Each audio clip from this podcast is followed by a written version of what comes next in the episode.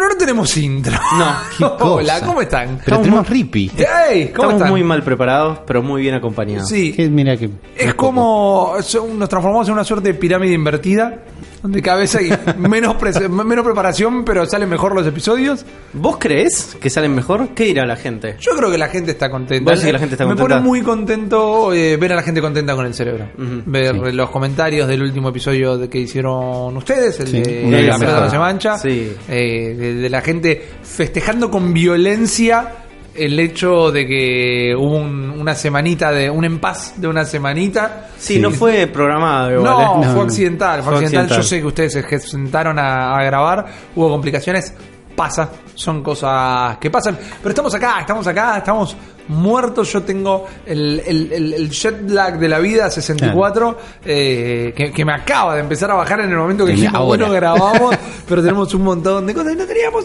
intro, pero estamos acá. Somos grandes piloteadores. Somos creo. grandes piloteadores, Yo creo que es. si nos, si, si nos sueltan en, Yo en te, un avión... yo te voy a decir, yo te voy a decir cuál es la gran intro. La voy a, la voy a armar yo en este momento. Dale, ver, por favor. Por favor. Porque lo que vamos a hablar Yo en este momento es esas cosas, pero dale. eh, ¿Qué jugaste en el avión? ¿Qué jugué en el avión? Buena pregunta, Buena Juan. pregunta, Juan. Buena pregunta. Eh, terminé los Bayonetta, que los había dejado colgados. Es una saga que amo. Es, yo siempre digo que no rejuego videojuegos. Y No el Bayonetta debe ser el juego completo que más veces he jugado. Entonces empezar a jugarlos una vez más me re- generó un cansancio, pero pasa también cuando estás como sobreexpuesto a un montón de juegos. Que si, Sí. bueno, pará, ya lo jugué un montón de veces, te juego otra cosa. Atrapado en el avión y con el único juego sin terminar en la consola, dije, bueno, bueno, ah, dale, lo agarro. Ya está, y le claro. metí una hora de corrido y repente estaba, "Ah, ¿cómo? me recopé. ¿El 1 o el 2? El 1, que era el que me había quedado terminar, lo terminé y arranqué directamente con el 2. ¿Cómo sentiste el 1? Durán Galila. Complicado, complicado. ¿Qué modo de dificultad lo jugaste? No, normal, normal. ¿Te costó o no te costó? Me costó un montón al principio. Eh, el normal ya es difícil. Es es, difícil. muy Normal, difícil, es difícil. es mucho menos permisivo que el 2. Y al verlo jugado en tándem, noté como un montón de diferencias. ¿Vieron la- los climax? Que tenés Sí, que sí. machacar el Sí. botón para que se llene la ruedita. Es casi imposible llenar una ruedita en el 1.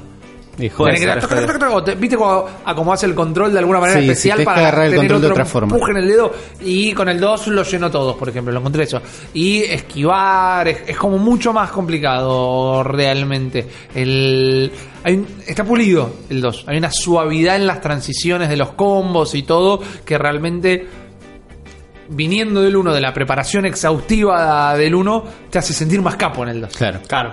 Pero Llegas mejor preparado. Llegas mejor preparado. es un ¿Dijiste tema subo de la balance. dificultad o no sos así?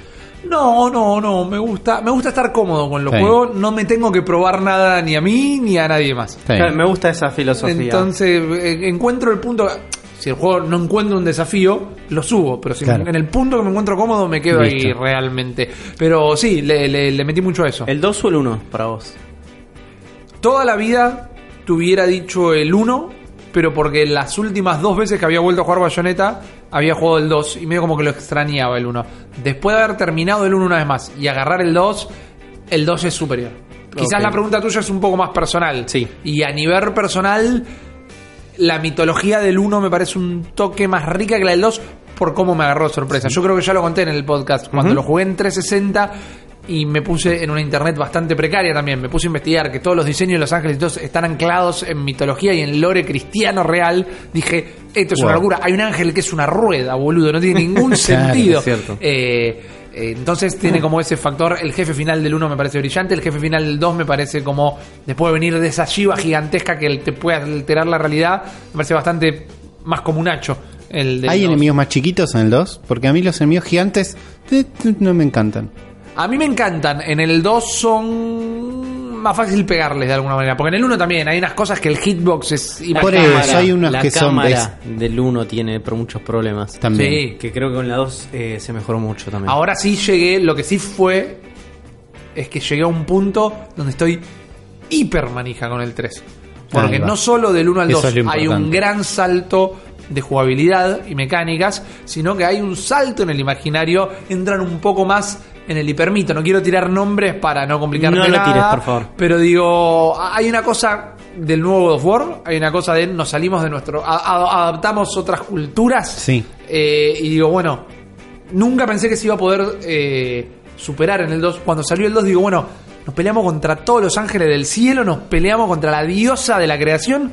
¿Qué vamos a hacer en el 2? Y supieron subir la apuesta. Ahora, entonces, ¿qué? ¿ahora qué van a hacer? Claro. No sé qué van a hacer, Es pero ya me demostraron una vez que podían. Entonces, Bueno, yo estoy en este momento a punto de arruinarte. A tanto a vos, Rippy, como a vos, Chan, Uli, chan. el bayoneta por siempre. Porque. eh, ¿para bien o para mal me lo vas a arruinar? Para mal. Ah. Este, porque mi compañero Afro me compartió una imagen que yo eh, rotulé wakemeup.jpg. Sí. Fue, ¿No? fue tuiteada por el cerebro de la bestia esa imagen. Sí. Wake me up before you go go o wake me up when September ends. Ah, ¿qué- describí por favor a la radio audiencia qué estás viendo en este momento. Estamos viendo en este momento un JPG con el logo de Bayonetta y por encima del mismo el logo de la banda Evanescence, Wake Me Up Inside, y como que se chorearon toda la tipografía. Así man. es, tiene muchas similitudes una tipografía con la otra, lo cual arruina para siempre Bayonetta en mi imaginario. Hay, hay algo de grasitud en el Bayonetta que para Sí. mí es muy adrede y yo le encuentro el gusto. Eh, se me me fue el nombre del personaje, pero el negro que te vende las armas. Sí. ¿no? Eh, comillas, el grone grandote, eh, que tiene, tiene un nombre, si no me equivoco, de la Divina Comedia, algo así, no me acuerdo en este momento. Cada vez que entras de nuevo, te tira una frase de vendedor de videojuegos de otros juegos. Sí. En un momento hasta te tira, para, para, para, para, escúchame esta.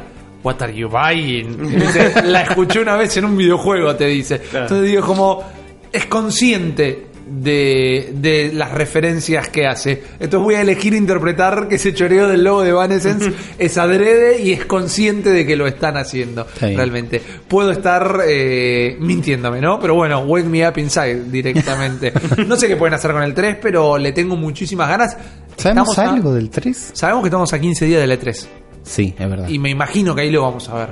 Sí. En el último cerebro que yo estuve, Juan nos contó una, una, una anécdota de, de Camilla diciendo, eh, y después lo vi la entrevista después en un video además, diciendo, no te puedo contar nada, pero estamos re bien con el progreso, o sea, estamos dentro de los términos en los que pensamos que íbamos a estar, así que También, eso. también tienen algo guardado en una bolsa que parece que va a explotar todo. Sí. momento. Que es fuera de Bayonetta 3. Eso es la noticia que había dicho hace un par de episodios atrás. Ah, ok. Que era como, estamos laburando en Bayonetta 3, pero tenemos un proyecto además que no te puedo contar nada, pero cuando te lo cuentes se te van a salir todas las hemorroides para afuera y te van a ahorcar. Pero de no la es, claro, muy. Bayonetta. No, no es de, de Team Little Angels el juego. No, es de Platinum. No, bueno, claro, pero Team No Little es de- Angels no es- es- no es de son- Team Little Angels, es Ok, de Platinum. Ok, ok, bien, bien. Bueno, Lindo. hay algo de eso. No sé si lo hablaron mil, les pido mil dis. Repetí tranquilo. No pude escuchar el último episodio. qué grasa que sos. no, no, les pido mil dis. No tengo auriculares. Y me quise comprar unos estando de vacaciones Ya y saben, no me chicos, patreon.com barra Yes, Zona Fantasma yes. TV para unos Por auriculares favor. para Rippy, también para Bully, porque Yo tiene... compré Además- unos en el chino. Tengo, No No estás están orgulloso. Tengo No una, una tendencia de vuelos que yo escucho podcast donde está Ulises en los Claro, vuelos generalmente. Pero no tenía auriculares, no, Sí. no lo pude escuchar. Y, en el avión. donde estuviste no, no había auriculares. La Sí. tierra del auricular naciente. Eh, no, me, me pro- yo quería unos Bluetooth porque Está estoy bien. cansado de romper los cables. Sí, Está bien. está bien. Encontré unos muy facheros y un precio razonable, que eran 60 dólares, ok. eh, y los probé y no me gustaba cómo se escuchaba. Y de ahí saltaba de esa marca, que era Panasonic, saltaba Audio-Técnica y dije, uy, sí, me traigo unos Audio-Técnica y la rompo todo. A Los 1500 Audio-Técnica dólares. Arrancaban en 400 dólares. Y dije, bueno, no, me lo banco. La PlayStation 4 Pro. Dije, me choreo los del, auricul lo del avión y para que no te los chorees, en vez de tener un plug Ah, con las tienen- rayitas, eran dos plugs con una rayita cada uno separado para que no lo puedas enchufar en otro En lugar. nada. Que sea, sí, son genios. Son genios. Mal. Pero nada, no lo pude escuchar eh, y todo este preámbulo me hizo medio como olvidarme qué carajo iba a decir. Pero estábamos hablando del rumor Sí. de que Platinum puede llegar a estar laburando en el Star Fox Grand Prix. Ojo. Ojalá. ¿La, la- la escucharon esa? No, no la he el Star, escuchado. ¿Qué es el Star Fox Grand Prix? Lo único que se conoce ahora es un logo. Lo hablamos en el último Hablamos un episodio poquito, del sí. cerebro. Claro, bueno, y es esto que es medio como un F0, pero al mismo tiempo no es un F0, porque Claro. además parece que también están laburando en el F0. eh, y llegué a leer en eh, Reddit R barra anda a comprobarlo eh, que hay gente que lo jugó Ah. el Grand Prix y está buenísimo. Existe. Eso anda a dice, comprobarlo, anda a comprobarlo. Anda a comprobarlo a Reddit. Pero ojalá, ojalá. Ojalá. Ya hizo un Star Fox Platinum.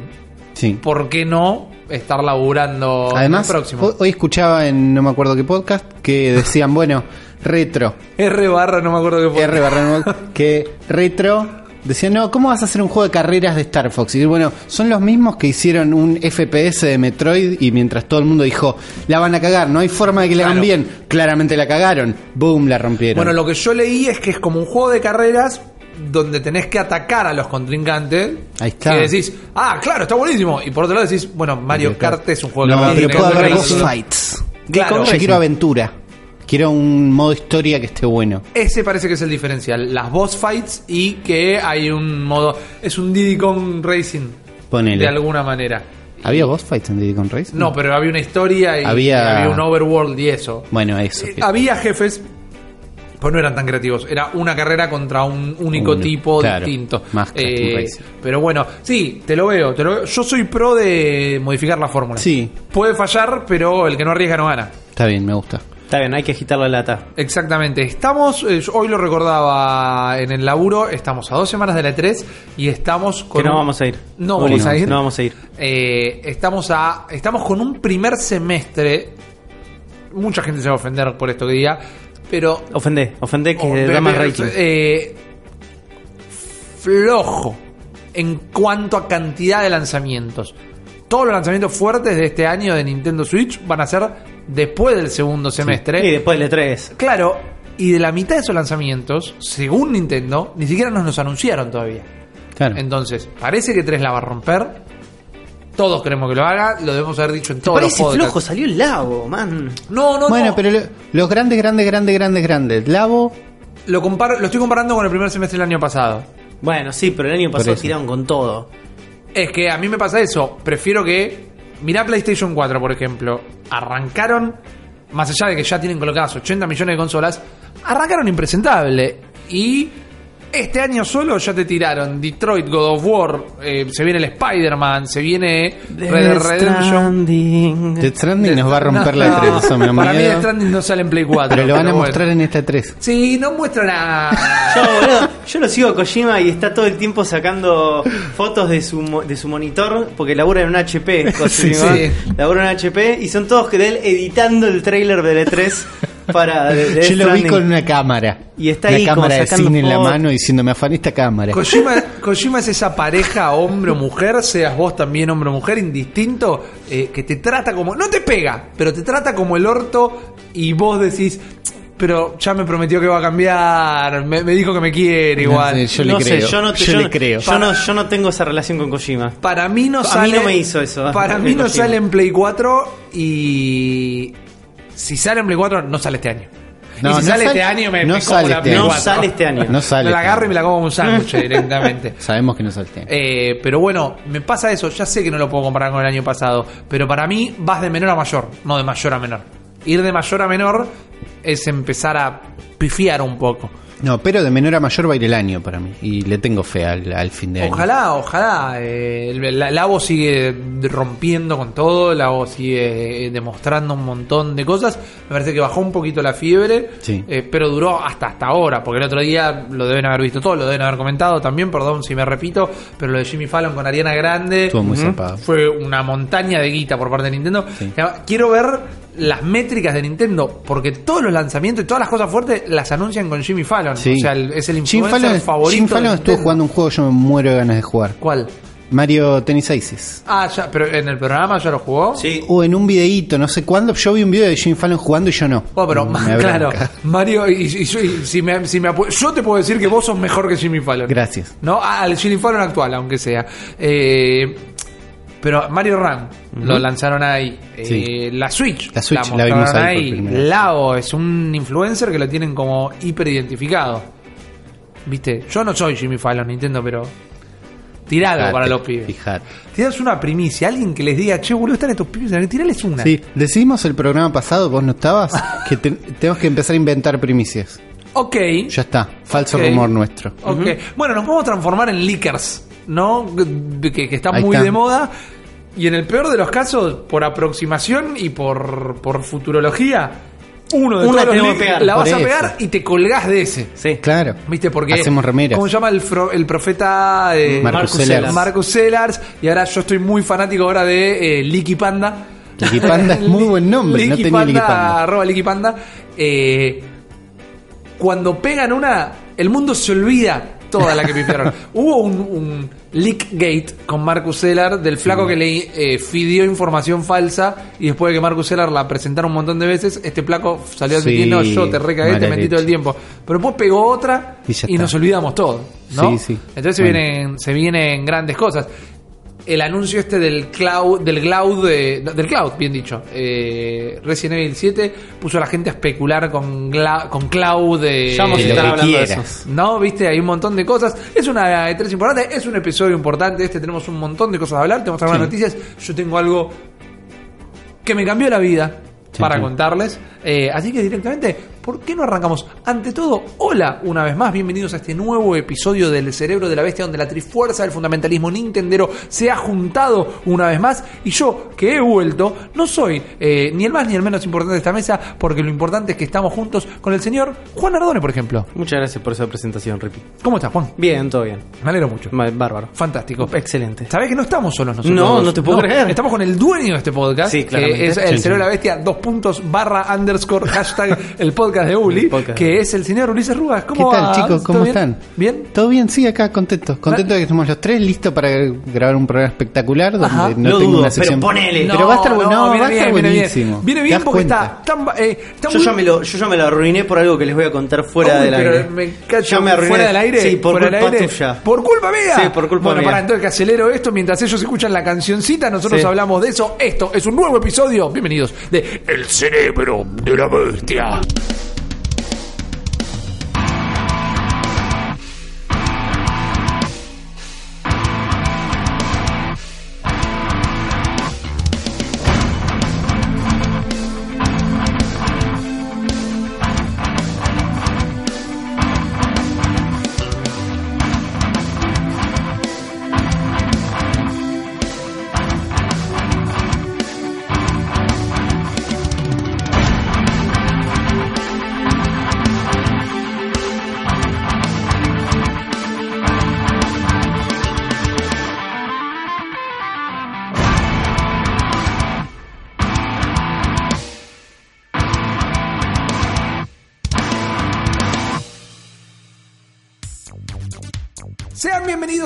Una vez más entonces a este, el único podcast fundamentalista nintendero de, de Belgrano, Palermo y Yurquiza, más o De la nación. De la nación. Separatista nintendera. Exactamente, exactamente. Somos eh, la NSN. la milicia nintendera cada vez más cabeza, cada vez más, más fundamentalista. Más Eh, ca- cabeza tacho. sí, cabeza Exactamente. tacho. Yo, el- acá el subcomandante Rippy les habla, ¿no? Eh, con, con la ayuda de mis sendos eh, generales por el amor nintendero. En este podcast que hablamos de las cosas que nos gustan, la compañía que nos gusta, de las empresas de nuestros amores y que viene dando noticias, ¿no? Estamos en un en un ojo de la tormenta informativo. Estamos en un momento donde hay más especulación que noticia porque están guardando todo para la de 3 que como habíamos dicho es dentro de dos semanas. No lo estoy comprobando y sepan que estoy eh, ba- bastante, bastante quemado por las vacaciones, pero creo que el 9 arranca. E3, El E3 o no el tengo ni 9 idea. arranca la previa de la E3. Generalmente es 12, te 13, digo, mira. 14, una cosa así. Uli Las lo va- conferencias arrancan el 9 Ahí está, no, la- la y la primera. de Nintendo es el último día, el miércoles 13. Ok, bien. ¿Cuándo arranca el mundial? No sabemos. Eh, después de eso seguro, Después no se mundial. pisan. No, no, sí se pisan porque Sí, por eso, eh, boludo. Llena de emociones. El equipo semana. de THQ Nordic dijo que no va a ir a presentar su juego porque se van a quedar mirando el mundial.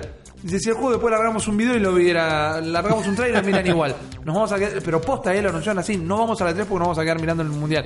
Lo no, respeto. No sé, aquí, de Noruega, Escandinavia, pero no le sé, gusta el fútbol. No, claro, pero no sé cuál de sus selecciones porque decís países nórdicos y son 17, pero los contás como uno solo, ¿viste? Países Bajos, esto es un quilombo eso.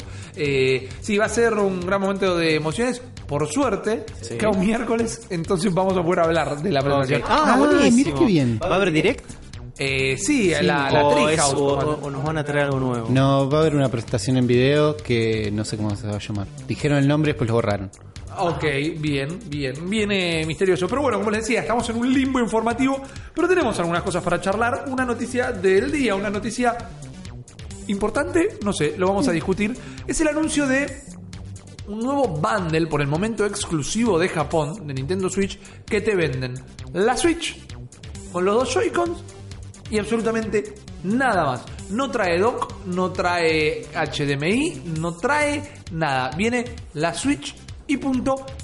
A un precio reducido. Claro. ¿Por qué? ¿Cuál es la idea? La idea es eh, el pibe cheto de los Simpsons diciendo cómprame dos estúpida, no pienso prestarla. La idea es, en tu casa hay más de un gamer, no le querés prestar la Switch a tu hijo porque la última vez te borró el save del Zelda y tuviste que empezarlo todo de nuevo.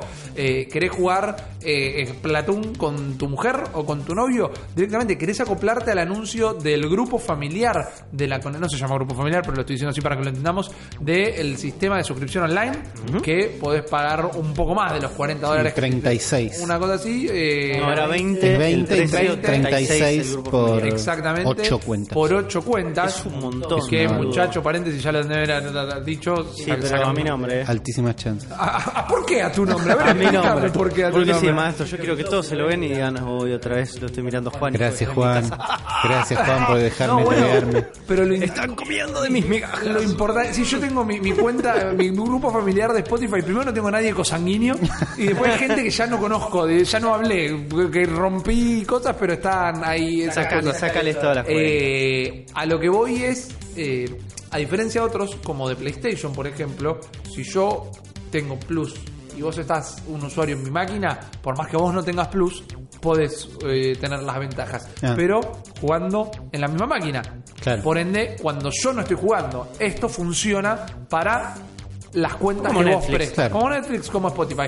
Entonces, compras esta segunda Switch más barata que la tenés en tu casa y que ya tenés un dock y eso, y la acoplás al grupo familiar, hay una idea en proceso Sí, hay una idea. Sabemos que quieren más de una Switch por casa y que no es fácil de hacer. Eso lo dijeron. Quieren más de una Switch por casa. No es una consola del hogar, es una consola de las personas, individual. Y para mí la noticia es extraña por el lado de que uno no puede dejar de pasarla por el filtro personal, ¿no? Nuestra economía. En mi casa soy el único que juega constantemente a los videojuegos. No tengo un uso para Claro. esa otra. Después lo puedes pensar por el lado viveza criolla, ¿no? Bueno, porque ya hice el cálculo. Te Viveza nipona. eh. Viveza nipona, viveza nintendera. Te compras la más barata, Sí. te compras un cable autorizado, pero no oficial, Sí. por 25 dólares. Y ya te queda menos de 250 dólares todavía la consola. Es una manera de, de tener una Switch aún más económica. Ya es la consola Sí. más barata Yo del sé, mercado. Sé que hay gente que dice, yo nunca doqueo mi Switch. Yo Eh, juego la Switch sí. exclusivamente portátil. Claro. Por ahí apunta un poco a esa gente, pero sí, para mí también tiene que ver con los padres. Es el padre que tiene que comprar una segunda Para Switch. mí va por ahí. Para mí va por ahí. Yo te voy a poner una situación hipotética donde puede pasar esta necesidad como bastante grande de tener más de una Switch por casa, ¿no? Ponele que vos, Zuli, vos tenés a tu hermano, Sí. tu hermano Mero, ¿no? Ustedes están viviendo juntos todavía. Y la, la Switch es de. Se la compraron a él, ¿no? Para cumpleaños, pero para que lo usen un poco las dos.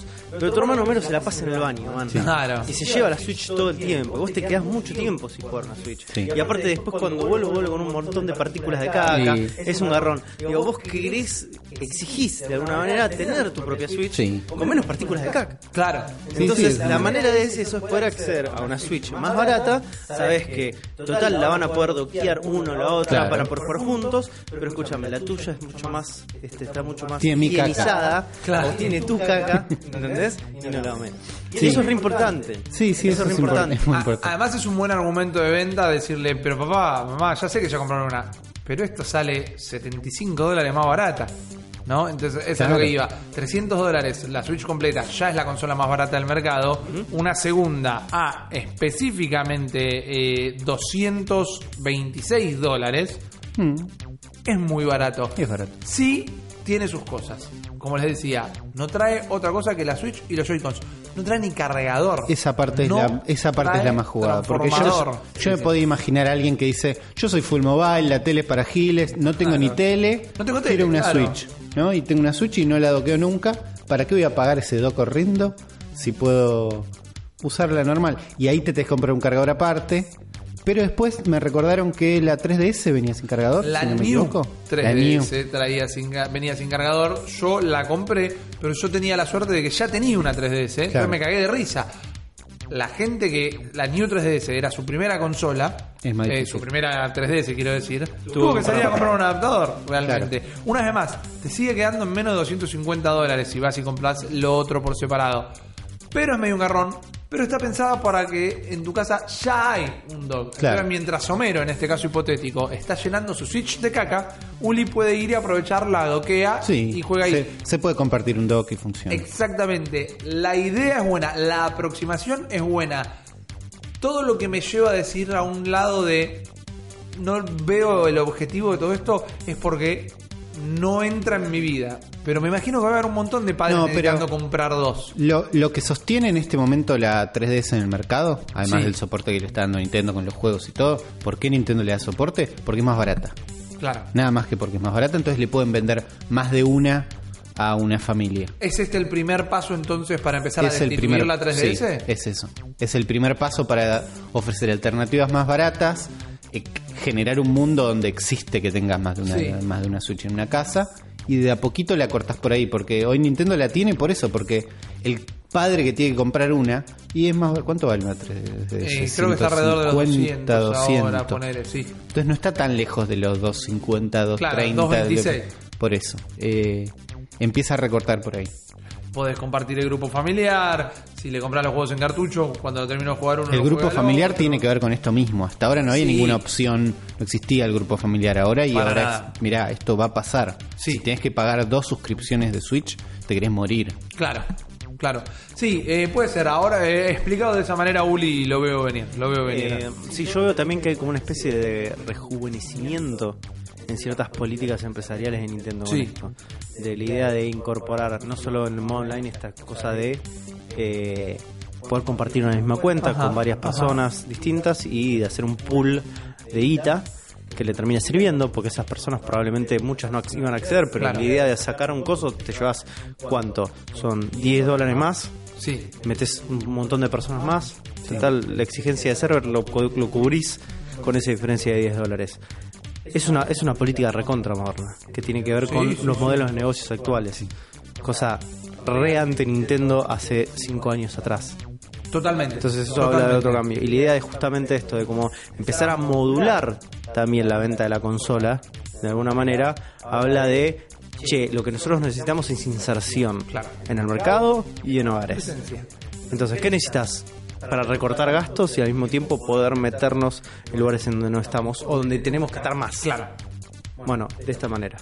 Sí, sí, Y eso ha- habla de cierta como inteligencia que por ahí es heredado de lo que se hizo con la este, con la 3DS cuando salió la 2DS Claro. este y, es, y- o la 3DS nueva esta que venía sin el 3D que no sé La cómo se 2DS llama. XL. la, la- la 2DS XL es la que se cierra que tiene Claro, tapita pero viene sin el 3D Digo, empezar a modular la misma consola para encontrarle de alguna manera. Y eso fue todo un experimento para llegar a este momento, para Claro. mí. Sí. De alguna manera. Sí. Es interesante ver qué pasa. No. Es interesante ver un Nintendo eh, aprendiendo y reaccionando al siglo XXI, cosa que no estaba pasando. Eh, y una vez que como se despierte la bestia, ¿cómo la parás? No, totalmente. ¿Cómo la parás? Totalmente. ¿Puede, Digo, puede haber una Switch más barata donde los controles no se salen del costado? Ok. Puede ser con, eh, un an- con, con anti-Joy-Cons. Claro, con- con va- anti-Joy-Cons. Pero ahí va más contra la filosofía Por de la cosa. Pero cuando la filosofía ya está recontra instalada y cuando lo que tenés es una librería gigante de juegos, ¿Sí sabes lo que yo te creo? Sigo pensando que es poco probable, pero sí te creo en una que venga sin los Joy-Cons. Porque también ya apostaron... la tablet sola. Claro, ya apostaron a un poquito a... Mirá, tenés dos pares de Joy-Con, Sí. así podés jugar siempre de a 4. Bueno, teniendo la tablet sola a 200. Por ejemplo, Sí. yo cumplí mi sueño... Buena sueño. Me compré los Joy-Cons de Platoon, el verde y el violeta. Entonces ya tengo cuatro Joy-Con. Entonces, si de repente en mi casa llega un integrante que quiere tener su propia Switch y vos me decís, compro la tablet sola, ya tengo los Joy-Con. Y debe ser medio un estándar que la gente tenga cuatro Joy-Con. No todo el mundo. No, No, no, pero es algo que podría pasar. Al, al mismo tiempo, se me hizo mierda la Switch, porque se me cayó al piso desde el balcón porque Sí. sigo jugando en el balcón. Pero, la pero los Joy-Cons están intactos. Están intactos. Porque Claro. estaban, a- no sé, por algo. Porque Puedo- lo tenías en la mano, Lo tenía en la apretaste los dos mano. botones atrás y cayó. Claro. Claro. Porque la tenías dada vuelta también. Es raro, no sé qué estabas haciendo. Pasó, Claro. pasó. No me juzguen. Te mandaste una Me muy mandé una cagada. ¿Cómo resuelvo esta en la cagada? porque soy un parkour ruso. ¿Cómo resuelvo esta cagada? Bueno, puedo comprarme solamente la consola porque Claro. ya tengo control, ya tengo dock, ya tengo cable, ya tengo todo. Es una buena alternativa. Sí, también. sí, sí, totalmente. Eh, hay que ver de acá a un año y ver los números de cuántas se vendieron solas, ¿no? Claro. Pero es una alternativa de una compañía que solía decirte, bueno, Lola, Sí. jódete. Y ahora vemos que van por el camino contrario. Indeyunta We Trust. Vamos Ahí a va, ver cuáles son va. esas movidas. Hoy, eh, cambiando brevemente de tema, eh, fue el anuncio de Battlefield, eh, Battlefield 5, perdón. Sí. El primer anuncio. Hicieron algo medio interesante, no sé si pudieron verlo. Vi el Lo vi trailer. por arriba yo. Me, me parece que es recontra falso. No tiene gameplay, pero me encantó. El Sí. Sí, sí, sí, sí, sí, yo también tengo gameplay. Escúchame, yo también eh, tengo gameplay. No, me pareció recontra fake, pero me encantó lo que mostraban. Totalmente. Se ve como divertísimo, rápido, divertido. colorido. Yo veo el Fortnite hiperrealista. Hay un Fortnite de alguna hiperrealismo. manera. Sí. Eh, la va- casa esa que se rompe va a tener, y tiene va a tener fuego. construcción. ¿Sí? Va a tener construcción. Fortnite. Pero no vas a poder hacer una escalera al cielo, pero vas a poder construir. Ahora, es un juego que claramente jamás va a llegar a la Switch. Sí. No en ese formato. Pero nos habían prometido que el Call of Duty sí iba a llegar. Y no. Paréntesis. ¿Vieron qué, en qué situación vieron el video? En el laburo. En el laburo, sí, en, de en costado. YouTube. Sí. En YouTube, en una, en Sí. una computadora. ¿No les corría a como 15.000 cuadros por segundo lo que se veía? Sí, sí, sí. No en la compu que yo tengo. ok, bien. No, es terrible. Es, terrible, frío. es muy zarpado. Es un, es un juego. Yo no juego Battlefields. Jugué el Battlefield 1 y hasta ahí. Es un juego que, si lo que prometen es verdad, justifica la compra de, de una consola de alta gama. Y es lindo. Me confundió la parte del falso gameplay. Eh, sí, sí, era confuso. Yo no entiendo. Yo no pego un tiro en eso. Yo, digo, No, yo no, no, pego un no tiro. entendía dónde había que disparar, pero se ve lindo, hay que ver. Ahora, lo que teníamos ganas, lo que por ahí sí llegábamos a jugar en algún momento, Lo que hasta confirmamos a veces. estábamos segurísimos, yo ya estaba ahorrando plata, era Black Ops 4, el nuevo Call of Duty. ¿No? Ajá. Teníamos rumores, teníamos al amigo Marcus Sellers una Sí. vez tirando, los sumando fichas este ahí. Yo ya no le creo nada. Estamos seguros que va a estar, va a tener Battle Royale. Después supimos que iba a tener Battle Royale y que solo el Battle Royale iba a llegar a Switch y no el juego entero. Bueno, está bien. A mí la, la idea de un Call of Duty co- eh, competitivo online en Switch me copaba. Los rumores incluían motion control. Vimos la tapita en un Sí. GameStop. Sí. ¿no? Hubo un GameStop que puso ahí una tapita eh, como esperando, un placeholder físico, esperando en un estante. Y llegó la conferencia donde nos presentaron este nuevo Black Ops, que va a estar buenísimo, que va a tener un modo no sé qué, que no sé qué, que Sergio medio que odia y, y está bien, porque está bien.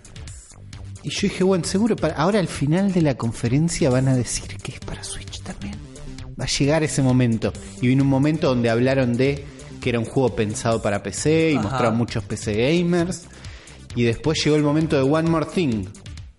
Y mostraron otra cosa y después terminó. Y yo seguí trabajando. Y no hablaron de Switch nunca. De- decepcionado. Nunca. Triste. Un poquito me puse triste, pero al otro día el- la gente de ¿cómo se llama? de Treyarch, Ajá. ¿no? Más precisamente Iel Miller estuvo hablando con la gente de Twinfinity, Twinfin- Twinfinite, algo así. Ok, bien.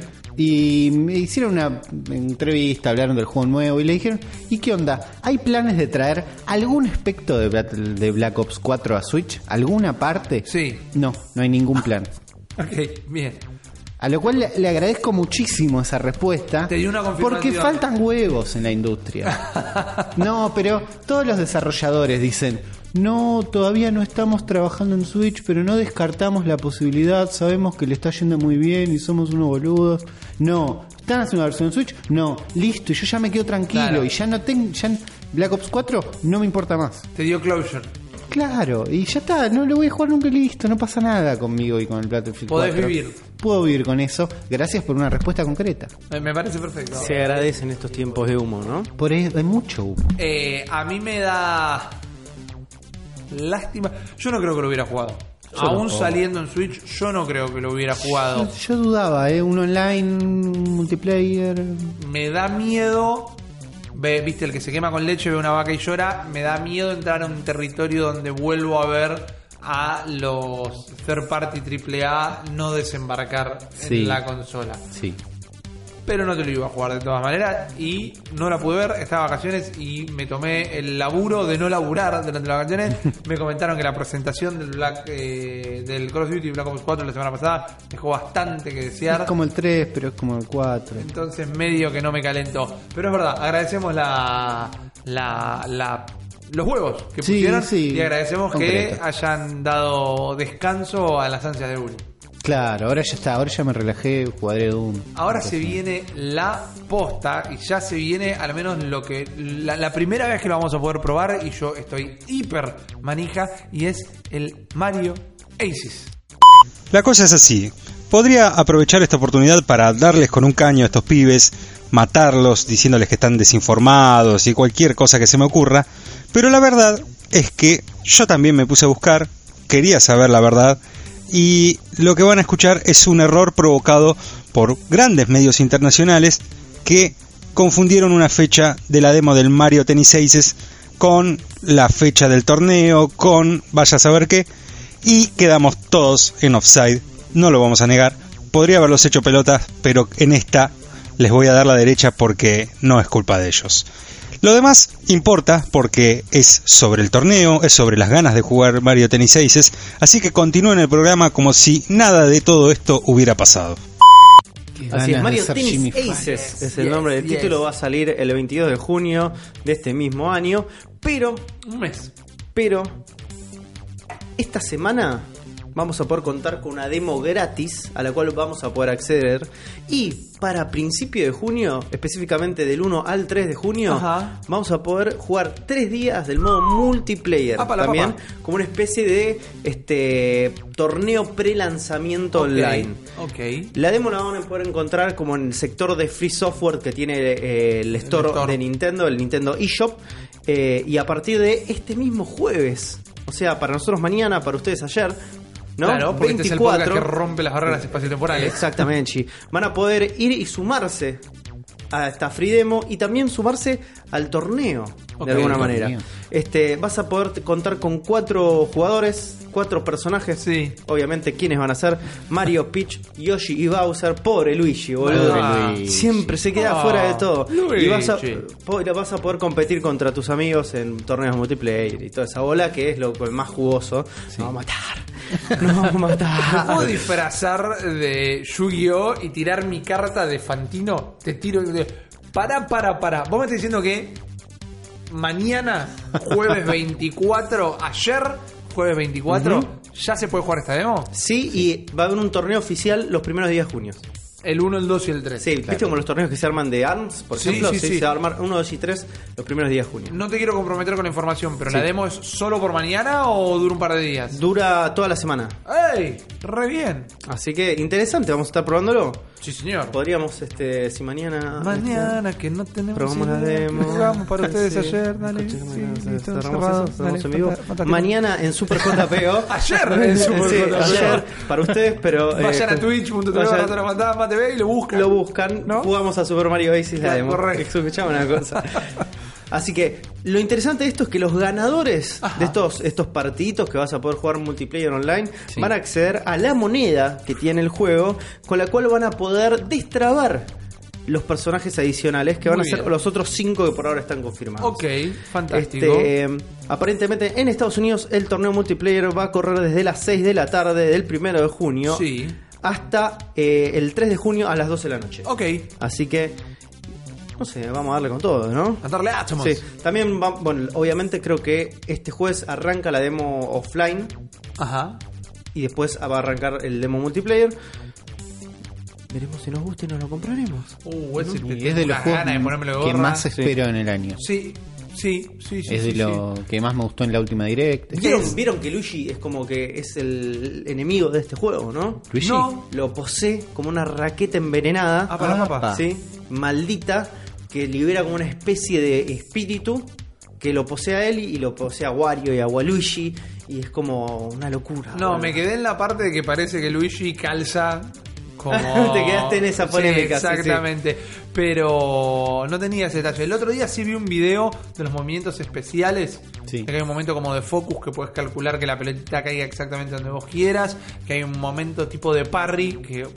Suena raro decir parry en el tenis porque prácticamente toda evolución de la pelota viene siendo un parry, pero que si lo enganchás mal, eh, Te rompe se la te puede raqueta. romper la Sí. raqueta. La verdad que me pareció que tiene unas mecánicas Tiene un par de mecánicas y además tiene el modo ¿Tenemos historia? Mowi Sports. Si sos un boludo, podés jugar revoleando el Joy-Con. Ey, y que lo vas a sirve, probar, sirve, sí, sí, sí. sí. Mañana lo probaremos. Exactamente. Sí, Eh, exactamente. ayer lo probamos, chicos. No, pero Claro. sí, tiene de todo. Me copa, me copa, yo lo espero un montón. Yo lo espero un montón. Tengo ganas de ver modo historia también. Me copa mucho el mapita ese que tiene. La- la- las canchas, ¿eh? canchas de tenis. Ojalá de tenga tenis. ese condimento RPG que tenía el Mario Tennis original, Sí, que es lo que totalmente. yo quiero un poquito como el, como el Golf Story, pero de Y Mario. creo que lo tiene, ¿eh? creo que está confirmado. Dámelo, Exactamente. dámelo.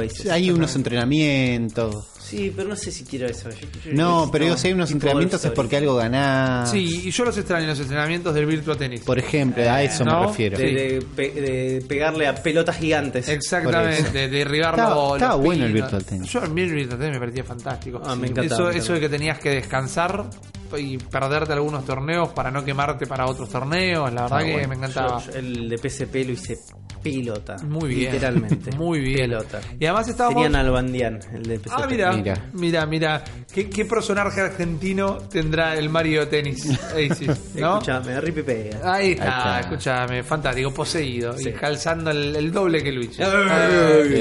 Sí, mentirita, mentirita. Pero bueno, va a estar la demo, si te la perdés, sos medio un gilastrón, como todos los gilastrones que se comieron los primeros baneos oficiales de la Switch. Están llegando los primeros baneos, están cayendo las primeras consolas ¿Qué tenés que hacer para que te baneen de la Switch? y podés hackearla en este momento, podés instalar software no santo, ¿no? Ok. Podés instalar boludeces y el usuario Shiny Quacksire, ¿no? Casi Quackmayer, Mal. es un miembro de la comunidad de Homebrew, Sí. ¿no? Muy, que está ahí probando todo, instalando boludeces todo el tiempo y tuiteó esta semana, dice, no. Dijo. Claro, dijo, acabo, acabo de... Dice, tengo un 2124-4007 en mi Switch no hackeada. ¿Por qué? Ajá. Muy específico. el- hiper específico, hiper, Pero- hiper sincero también. Hiper sincero, dijo, en mi Switch no hackeada, esto es importante. Y acompaña una foto que explica un poquito más. Y la foto dice, el uso de los servicios online en esta consola está actualmente restringido por Nintendo. Ok. Habla con servicio al consumidor si tenés un, algún problemita. Y él llamó. Y él llamó. Él dijo, ¿qué onda? Primero, esta es mi Switch no hackeada, ¿qué onda? ¿Qué está pasando? Y habló con Nintendo y le dijo, Yo mira, no hice nada. me bajan del ban porque dale. Y Nintendo muy amablemente le dijo que no. Claro. Y le mandaron a leer los términos y condiciones que aceptó cuando hizo su cuenta de Nintendo Online. Onda, no. Entonces el pibe dijo, pero no hay nada de información de este tipo de error. Eh, ¿Será un problema con la IP del departamento? Si me, Sí. me buscaron a mí específicamente. ¿no? Claro. Nintendo tiene un programa de caza de hackers Oh, me encantaría. donde tiene en las paredes las fotos de los hackers más buscados de Nintendo. Revivieron a Iwata como un cyborg cazador de, de hackers. Y entonces el pibe dijo, en resumen, en este momento no tengo eShop, no tengo online, no tengo amigos, no puedo postear, las noticias andan y puedo actualizar aplicaciones. Ok, bueno. El pibe no parece estar pasándola mal, pero dice, mira, yo usé un HBL más pega en mi unidad principal antes, así que no era pura. Eh, tendría que haberla limpiado mejor antes de actualizarla. A ver, ¿no? Uli, para todos los que no hemos sido miembros de Lanux, Sí. ¿qué es un HPA? No sabemos, pero con esto lo que el pibe confirma es que no es que no estaba hackeada la Switch. La Switch Le había metido mano. fue hackeada, Y la limpió y dijo, ¿qué? Pero esto estaba limpia, ¿por qué pasó esto? Claro. Había algo, ¿no? Eh, y apareció otro usuario distinto que dijo, eh, a mí también me hackearon. ¿Por qué? Le dijeron. Y por CDN downloading. Claro. ¿No? Obvio, dijeron todos, hasta que un usuario se animó a preguntar, ¿qué carajo es CDN Download? Bueno, parece que es CDN es Content Distribution Network y es el es como que usan el ID de la Switch para que vos bajes cosas del eShop en la PC. Ok. ¿No? Como que se, se hicieron pasar por la Switch, pero en realidad estaban bajando cosas en PC y si estás haciendo eso es porque atrás de algo andas. ¿No? Ah, volvió el- nuestro amigo Shiny Quagsire y dijo otro, otra unidad baneada en nuestro círculo. Ok. Probablemente hablando del primer pibe. Dijo, esta no había tocado el HBL, que no sabemos quién es, pero estamos seguros que estuvo jodiendo con el CDN, que es bajar cosas ilegalmente en la PC. Así que probablemente no sean errores del libnx, que no sabemos qué es. Es un mundo muy complejo. Sí, sí, sí, sí. Pero bueno, sí podemos entender que le estuvieron metiendo mano, Claro. tienen el culo sucio y ahora no los dejan meterse en la pileta. Uli, Uli, Sí. ¿vos crees que esto es un trabajo para el chacal? Me encantaría que el chacal esté trabajando en esto. Yo no creo sé que si es momento. Explícale a la gente quién es el chacal. Por explícale, favor. explícale a Rippy en este momento quién es el chacal. El chacal, por si no conocían, es el hacker más grande de la Argentina. ¡Apa! Más grande de Argentina. Bien. eh, un programa, tuvo un programa llamado Dominio Digital Sí. en el cable. Sí, sí, sí, yo lo empecé a seguir en dominio digital. Bueno, el Chacal, eh, me encantaría que esté investigando esto, me imagino que está en asuntos más importantes. este Ey, momento. claro, es probable, es probable. Pero bueno, quedó ahí. El pibe después salió en otro post a decir, mirá, lo del CDN fue hace un montón y el hackeo fue recién. O lo están haciendo al revés, o en algo... Sigue sin entender por qué pasó. Igual el pibe no está preocupado, dice, bueno, pero puedo cambiarla a mi otra Switch que la puedo limpiar y uso la otra Switch no baneada como limpia y esta la termino de hacer mierda. Pero no me di cuenta porque estaba en el colegio cuando pasó esto. ¿Qué? ¿Qué? Y ahí de golpe, ¿qué edad tiene? ¿En qué planeta vive? ¿Es furry? No entiendo este tipo de personas. Necesitamos que el chacal investigue la Necesitamos- Lickers, Hackers, Furries. Sí, por favor. Esto es todo lo que sabemos. Quizás tenemos un Licker Hacker Furry en, en- en nuestra comunidad y nos puede decir, no chicos, yo soy un hacker y nos cae el furreo, por- no sé, no, no, no, no lo entendemos. Altofurreo.com. Altofurreo, altafurra.com. no, no sé, no sé, eh, pero bueno. No hackeen su consola por las dudas. Si te hackean y te banean y bancatela, es medio que es por ahí. Además ya tenía dos, pero la compró full price, no es que ya tenía la nueva japonesa. No tenía la nueva. 126, claro, ¿no? Eh, es complicado, sí. Me da lástima que la haya ensuciado tanto. Me da lástima. El pibe entendía que en lo que se estaba metiendo. Porque además ahora sí. sin online se queda sin la posibilidad de jugar algo que comentamos al inicio de este episodio, que es el Resident Evil 7, eh, la versión eh, de la nube directamente. Así es, si recuerdan Resident Evil 7, ese título de- del año pasado, Sí. ¿no? Que parece que la rompió con todo. Es un juego que a mí me gustó mucho. Sí. Yo no lo pude terminar del cagazo que me pegaba. Hubo una Todavía especie no de. Uli, si vos no sabes, una especie de revamp. Una especie de este nuevo aire a la franquicia donde cambiaron un poco las cosas y dijeron vamos a optar por una situación más de primera persona en lugares cerrados que de alguna manera traía de vuelta la mística de los primeros juegos para Claro. traer toda esa opresión que te generaban este, los ambientes de este Sí. juego. Eh, así que parece que Capcom, cuando la pegó tanto el año pasado este juego, dijo, che, eh, en Switch se la están llevando toda, tiremos el Resident Evil 7 ahí. Y hace años que venimos dando vuelta con el tema, sí, va a salir, va a salir para Switch, va a salir una versión para Switch, que la estamos optimizando, que estamos dando vuelta. Hace un par de días se confirmó que la versión que va a llegar para la Switch es una versión llamada Cloud Version, ¿no? Y vos decís, ¿what? La versión de la nube. La versión de la nube, así es. Y esto es otro teje maneje de Capcom para no hacer su trabajo, chicos. Sí. Capcom está optando por la tecnología de cloud gaming, Sí. que es esta idea de poder colgar los juegos en una nube, Sí. en un servidor y que toda toda este el proceso del juego se haga en un servidor remoto al cual vos accedes vía streaming. Entonces, ¿qué pasa con esto?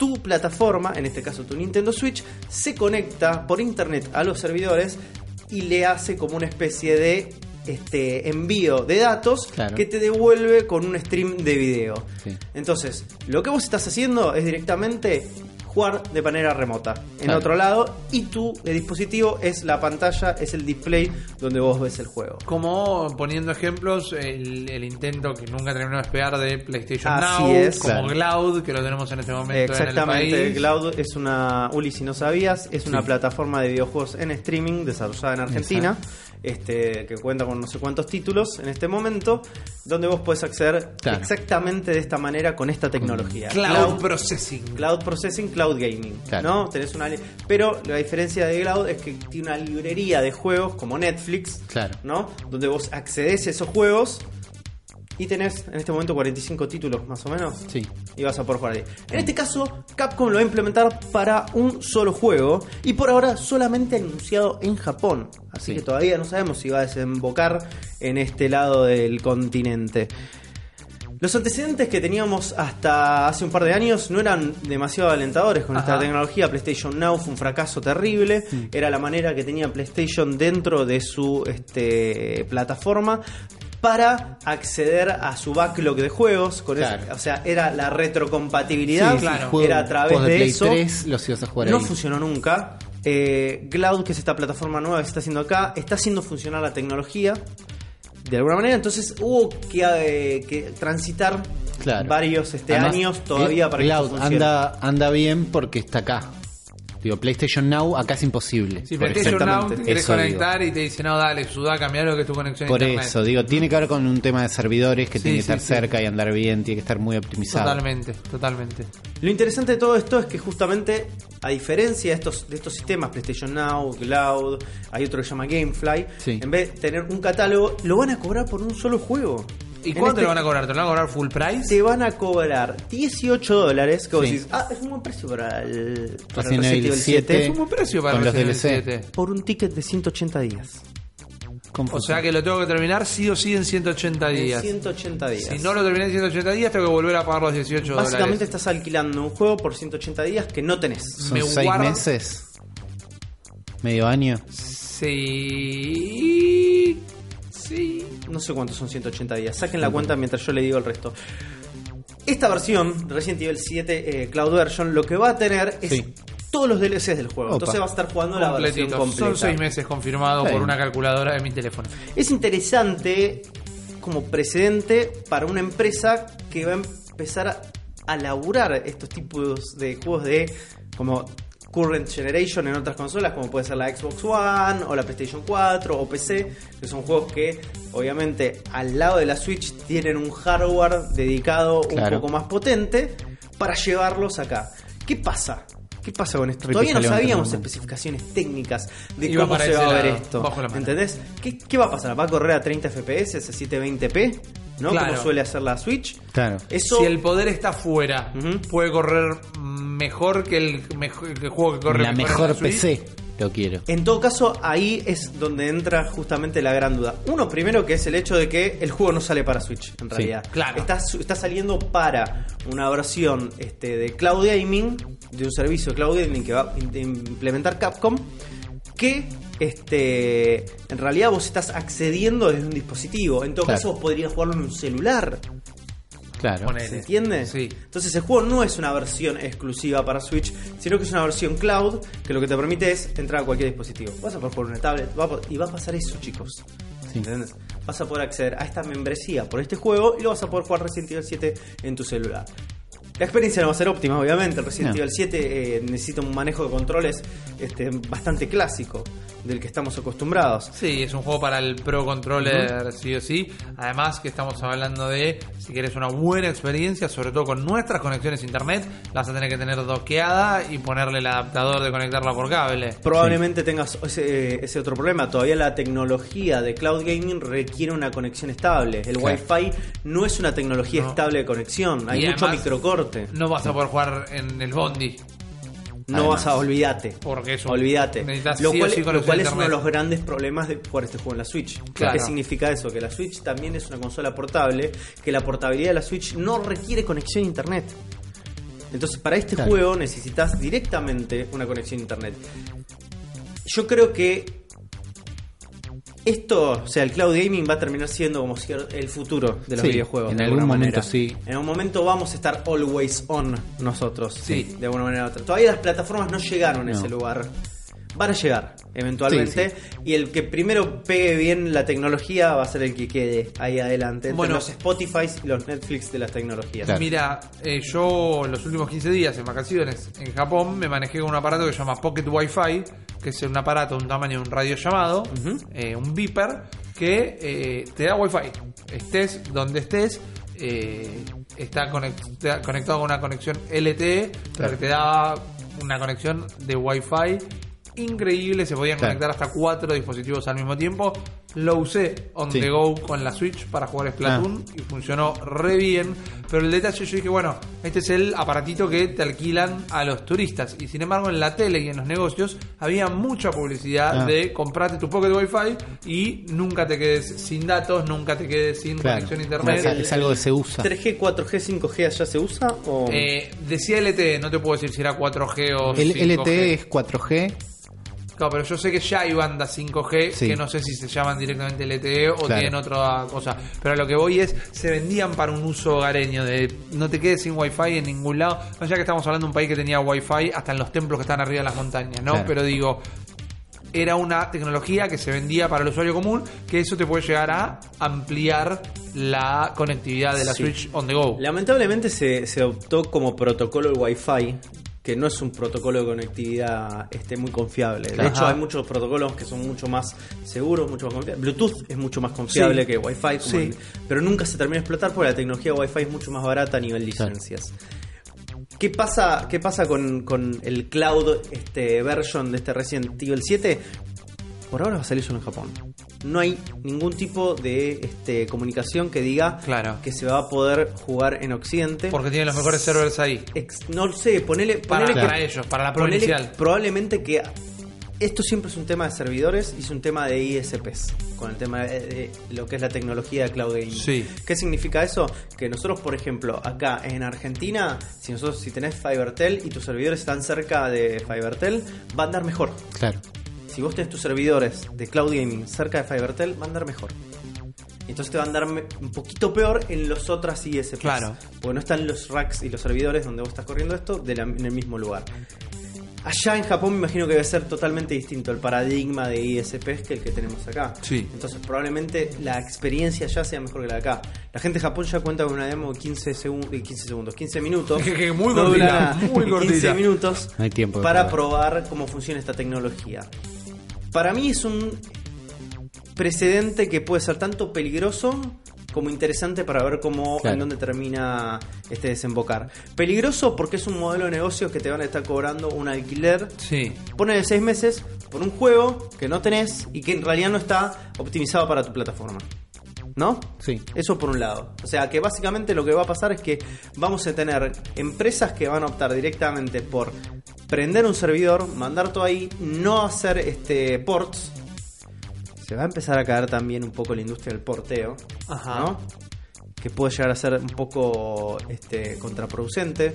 La gente de este, Panic Button. Panic Button, que es la que Claro. está haciendo Wolfenstein 2 y que están así y que hicieron el Doom, son gente que hace muy buen laburo. Hicieron el Rocket League. Rocket League también, ¿no? Exactamente, hace muy buen laburo, muy minucioso para llevar las mejores experiencias posibles a cada una de las consolas. Esa es una industria que con esto puede empezar a decaer, pero al mismo tiempo hay una especie de democratización, de alguna manera, para las plataformas. Es como se va a empezar a allanar el terreno. Mira, yo te tiro el terreno ideal en mi cabeza, yo como un tipo que no rejuega los juegos. Claro. Vos me decís que como Capcom, imagínate que no sé, que estamos en Japón o que van a poner servidores en todos los países Sí, del sí. mundo. Te garantizan Si- que anda. Si me garantizan que corre, no te digo a 4K, pero si me garantizan que el procesamiento que hacen sus propios servidores me da la calidad más fiel, más parecida a, a la PC, calidad que puedes llegar a tener en una, no te digo en una PC, te digo en una Play 4 o en una Xbox One. Eh, y que por 20 dólares, yo que no lo voy a volver a rejugar, tengo 6 meses para jugarlo, me parece un modelo de negocios que a mí me aplica muy bien. Hay un montón de peros, pero no está en este país, pero Claro. no creo que corra como una Play 4, pero El único problema que podemos llegar a tener nosotros y el resto de Latinoamérica como con esta tecnología es las conexiones. Claro. ¿Por Claro. qué? Porque el tema de los servidores es recontra escalable. Es Sí. como si vos querés jugar un juego a 720 a 720p por 30 FPS, lo podés hacer con un setup de servidor que es bastante más barato que uno de 1080 por 60 FPS. Pero se puede hacer, es escalable de esa Claro. manera. Lo que vos no vas a recibir es la data a tiempo real de 1080 por 60 Claro. FPS Por eso. con los inputs con, sin, sin tener latencia, sin tener Claro. pérdida de bitrate, sin tener un montón de Tiene cuestiones. que en estar enchufado al servidor directamente. Exactamente. ¿Por qué? Porque no nos dan las conexiones acá. Claro. Porque tenemos pésimos servicios de internet en la, en la región. Entonces, hasta que eso no mejore, tampoco va a ir de la mano. En países con mejores, En países serios. como eh, la, la vieja y hermosa capital nipona, ¿no? Eh, tenés conexiones de ya de mil y pico de megas por default. Claro. Sí. ¿Entendés? O sea, y nosotros seguimos peleando con que si tenemos 100 megas o no tengo 100 Sí, sí. megas. Países donde nuestras conexiones no se categorizan como banda ancha. No. No, no es, eso no es banda ancha. En países donde es difícil que llegue la fibra óptica, Sí. como este. Claro. En países donde ya está estandarizado que eh, la, la, la línea más baja es de 100 megas de carga. Entonces hay un tema de infraestructura todavía en los países, no sé si latinoamericanos en total, porque me imagino que Brasil y Chile deben estar un poco mejor en este tema.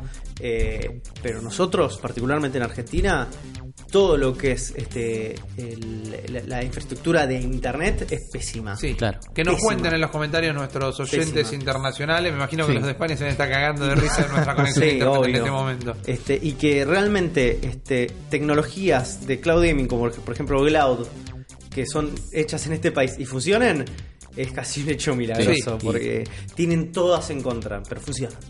Claro. Igual que me lo adopten otros sistemas, eh, lo de el alquiler, viste, por un tema de licencia, de descargar el Golf Story, que no hace falta que lo estés streameando ni nada. Y a los seis Ah, meses como te que te lo cancelo bajás. la nice- te- claro, te- te- no te lo dejo jugar. Es como Plus, una vez más, yendo un ejemplo de PlayStation, vos estás jugando un juego que lo descargaste por Plus, se te acaba por viste, Sí, lo, los lo gratuitos. estás alquilando de alguna manera. Si no lo pagas de sí, nuevo. sí, sí, yo te- entiendo si dónde vas. Mi único gran problema con esa estructura es que se va a descentralizar de alguna manera. Capcom va a sacar su servicio de cloud gaming, Ah, sí, Square Enix va a sacar su un servicio de montón. Square- Square Enix y al final, en vez de estar pagando por juegos, vas a empezar a pagar por miles de servicios. Sí, eso no está Y eso bueno. es un garrón. Claro, pero eso sí es un streaming.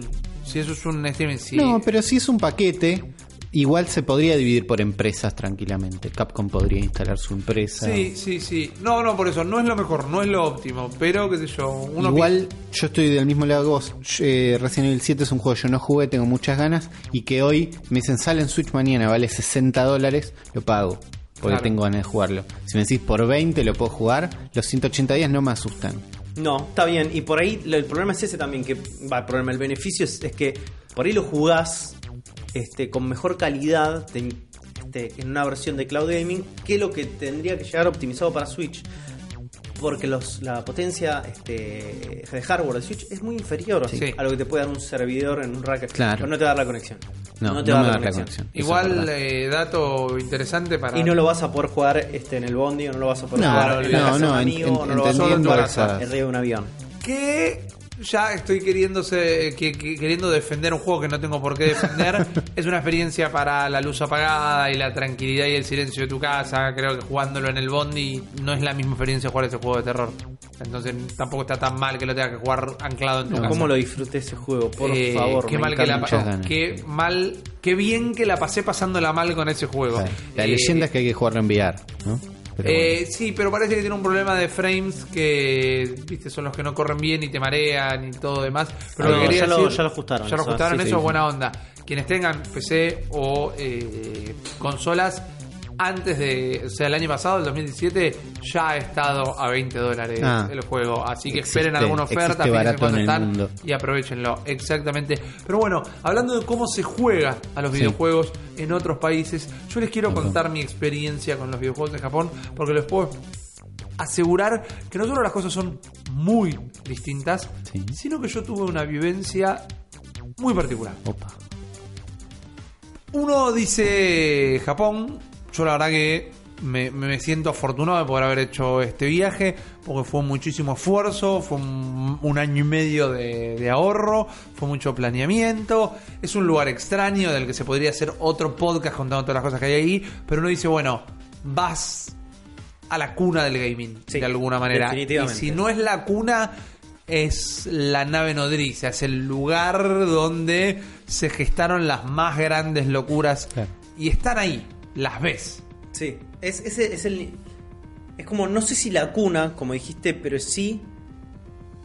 Es el lecho de salvación del Sí, sí, sí. De ahí salieron las mejores ideas, los mejores cerebros. Que es discutible, muchos te van a decir que es discutible. No, pero obvio. escúchame, no estaríamos hablando de videojuegos si no fuera que en el año 83 un tipo dijo. Che, escúchame, los videojuegos están a la mierda, pero yo tengo la idea de hacer un, este que un, eh, un plomero italiano eh, le pegue a un montón de ladrillos con, con la mano.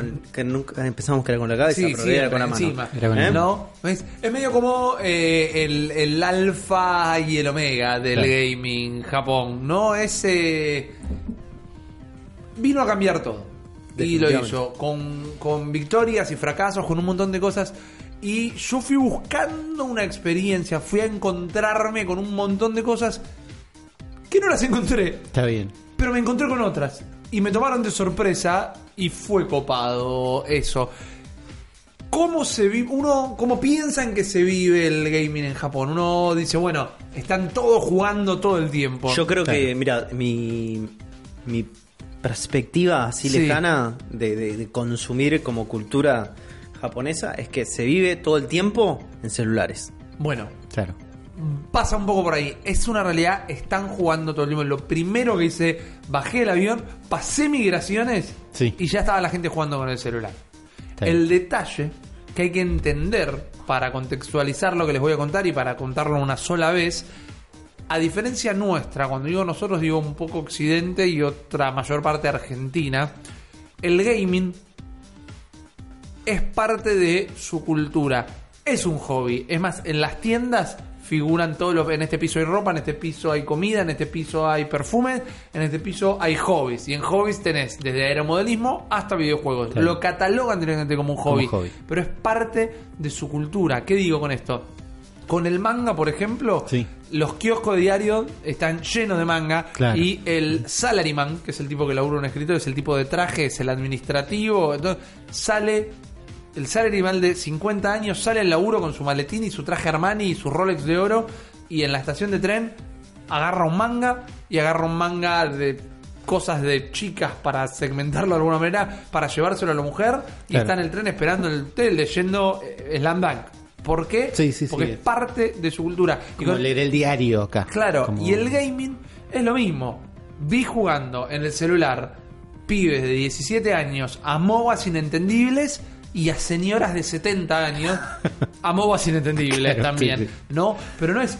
Acá sería, mira, la abuela gamer diría claro. Noticias, Eh, ¿no? Escúchame, no sé si lo viste, pero la abuela gamer estuvo Sí. dando vueltas esta última semana por todas las redes sociales. Vi una viejita machacando botones con un pibe sentando al lado, algo Sí, así. sí, sí. Bueno, y acá es, mirá, boludo, la abuela está jugando un MOBA en el celular. Y sí, boludo, tiene un celular, se bajó el MOBA y el, el Sí, ya es, Galeno pla- eh, Valor. ya es platino, ¿viste? Claro, Como- está- está- que- claro, la No, pregunta... ese es un MOBA para abuelas. Claro, eh, la pregunta sería que League of tu Grannies. abuela, tu abuela no juega, esa sería la pregunta ahí, ¿no? Le- lo League of Gilfs. Claro, como la- Border. Eh, Border. escuchame, Eh, I know my porn. Es al menos es la interpretación de un occidental Claro. que lo vio de reojo, ¿no? Es interesante lo que destaca Uli de eh, un MOBA para abuelas, porque sí están hiper segmentados los géneros. A nivel social, uno ha escuchado que es una sociedad bastante machista, un poco lo es.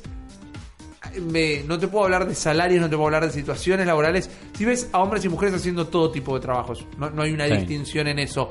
Pero en los juegos, por ejemplo, y en los manga y en eso, sí están hipersegmentados. Una de las cosas que obviamente quise hacer fue meterme en un arcade. Y los arcades son hiper raros. Porque no hay más juego de palanquita y botones, no hay juego de pelea. Están todas monitores enormes en vertical y unas pantallas abajo. Esto ya lo vimos todos en YouTube alguna vez, pero esto es como una versión más moderna. Ya voy a terminar de contarte qué es. Abajo tenés como una pantalla táctil y vos vas apoyando tarjetas Sí. arriba. Y dependiendo dónde la vas poniendo en la pantalla esa táctil, aplican valores al juego y aplican acciones. Medio Yu-Gi-Oh! la cosa Claro, que básicamente ganó el Yu-Gi-Oh! la guerra de los videojuegos. Exactamente. Seguramente en algún momento habían visto eh, eh, uno de Dragon Ball. Son de los más populares que yo he visto. Mm. Que vos ponías la moneda, te salía una tarjeta, empezabas a jugar, la ponías ahí. A medida que ibas ganando, haciendo puntos, progresando en el juego, te iban saliendo todas las tarjetas. Yo no pude jugar porque era muy difícil de entender y no tenía a quién preguntarle. Claro. Pero sí puedo decirte que ahora las tarjetas vas y las compras en otro lado. Está bien. Porque Las la traes de tu casa por ahí. La gente cae con cajitas y o álbumes, vienen, se sientan, se acomodan muy japonesamente, con delicadeza, abren su cajita, tienen Con folios separados y para 750 cada una tarjeta. tarjetas y eligen con las que van a jugar y las van posicionando. Esto una vez más, pibe de 17 años jugando al de Dragon Ball Super, porque obviamente ya con todas las ediciones últimas, y cae tu viejo, que abogado, doctor, lo que sea, de traje, se sienta, saca su folio que es de Louis Vuitton, el de él, porque es un tipo con guita, pero lo abre y tiene las tarjetas y se pone a jugar al de. No sé, un. Abogados Salvajes 3. No, sí, bueno, ponele también que hay, pero no, eh, juega cada uno a lo suyo, ¿viste? Los pibes juegan más Dragon Ball, los nenes chiquitos juegan a los de Pokémon, que Claro. me quedé con todas las ganas porque tienes una pantalla gigante con un Pokémon en el medio, enorme, gigantesco, Zulgalea, ponele, y le apretan botones, ponen la tarjeta y machaca botón, machaca botón, machaca botón, y después llega un momento que si lo debilitaste, te aparecen como dos Pokémon en pantalla y vos elegís cuál querés atrapar, que tiene algo muy loco, muy guacho, que Sí. vos ganás, ganaste lo que ganaste, fantástico, ganaste. ¿Querés ir jugando? Mete otra ficha. Nosotros Ah. estamos al, cuando vos vas ganando, seguís jugando. Y si Sí. terminabas un juego con una sola ficha, arrancaba de nuevo. Acá es, che, ganaste este round. ¿Querés ir jugando? Pone maguita. Pone maguita.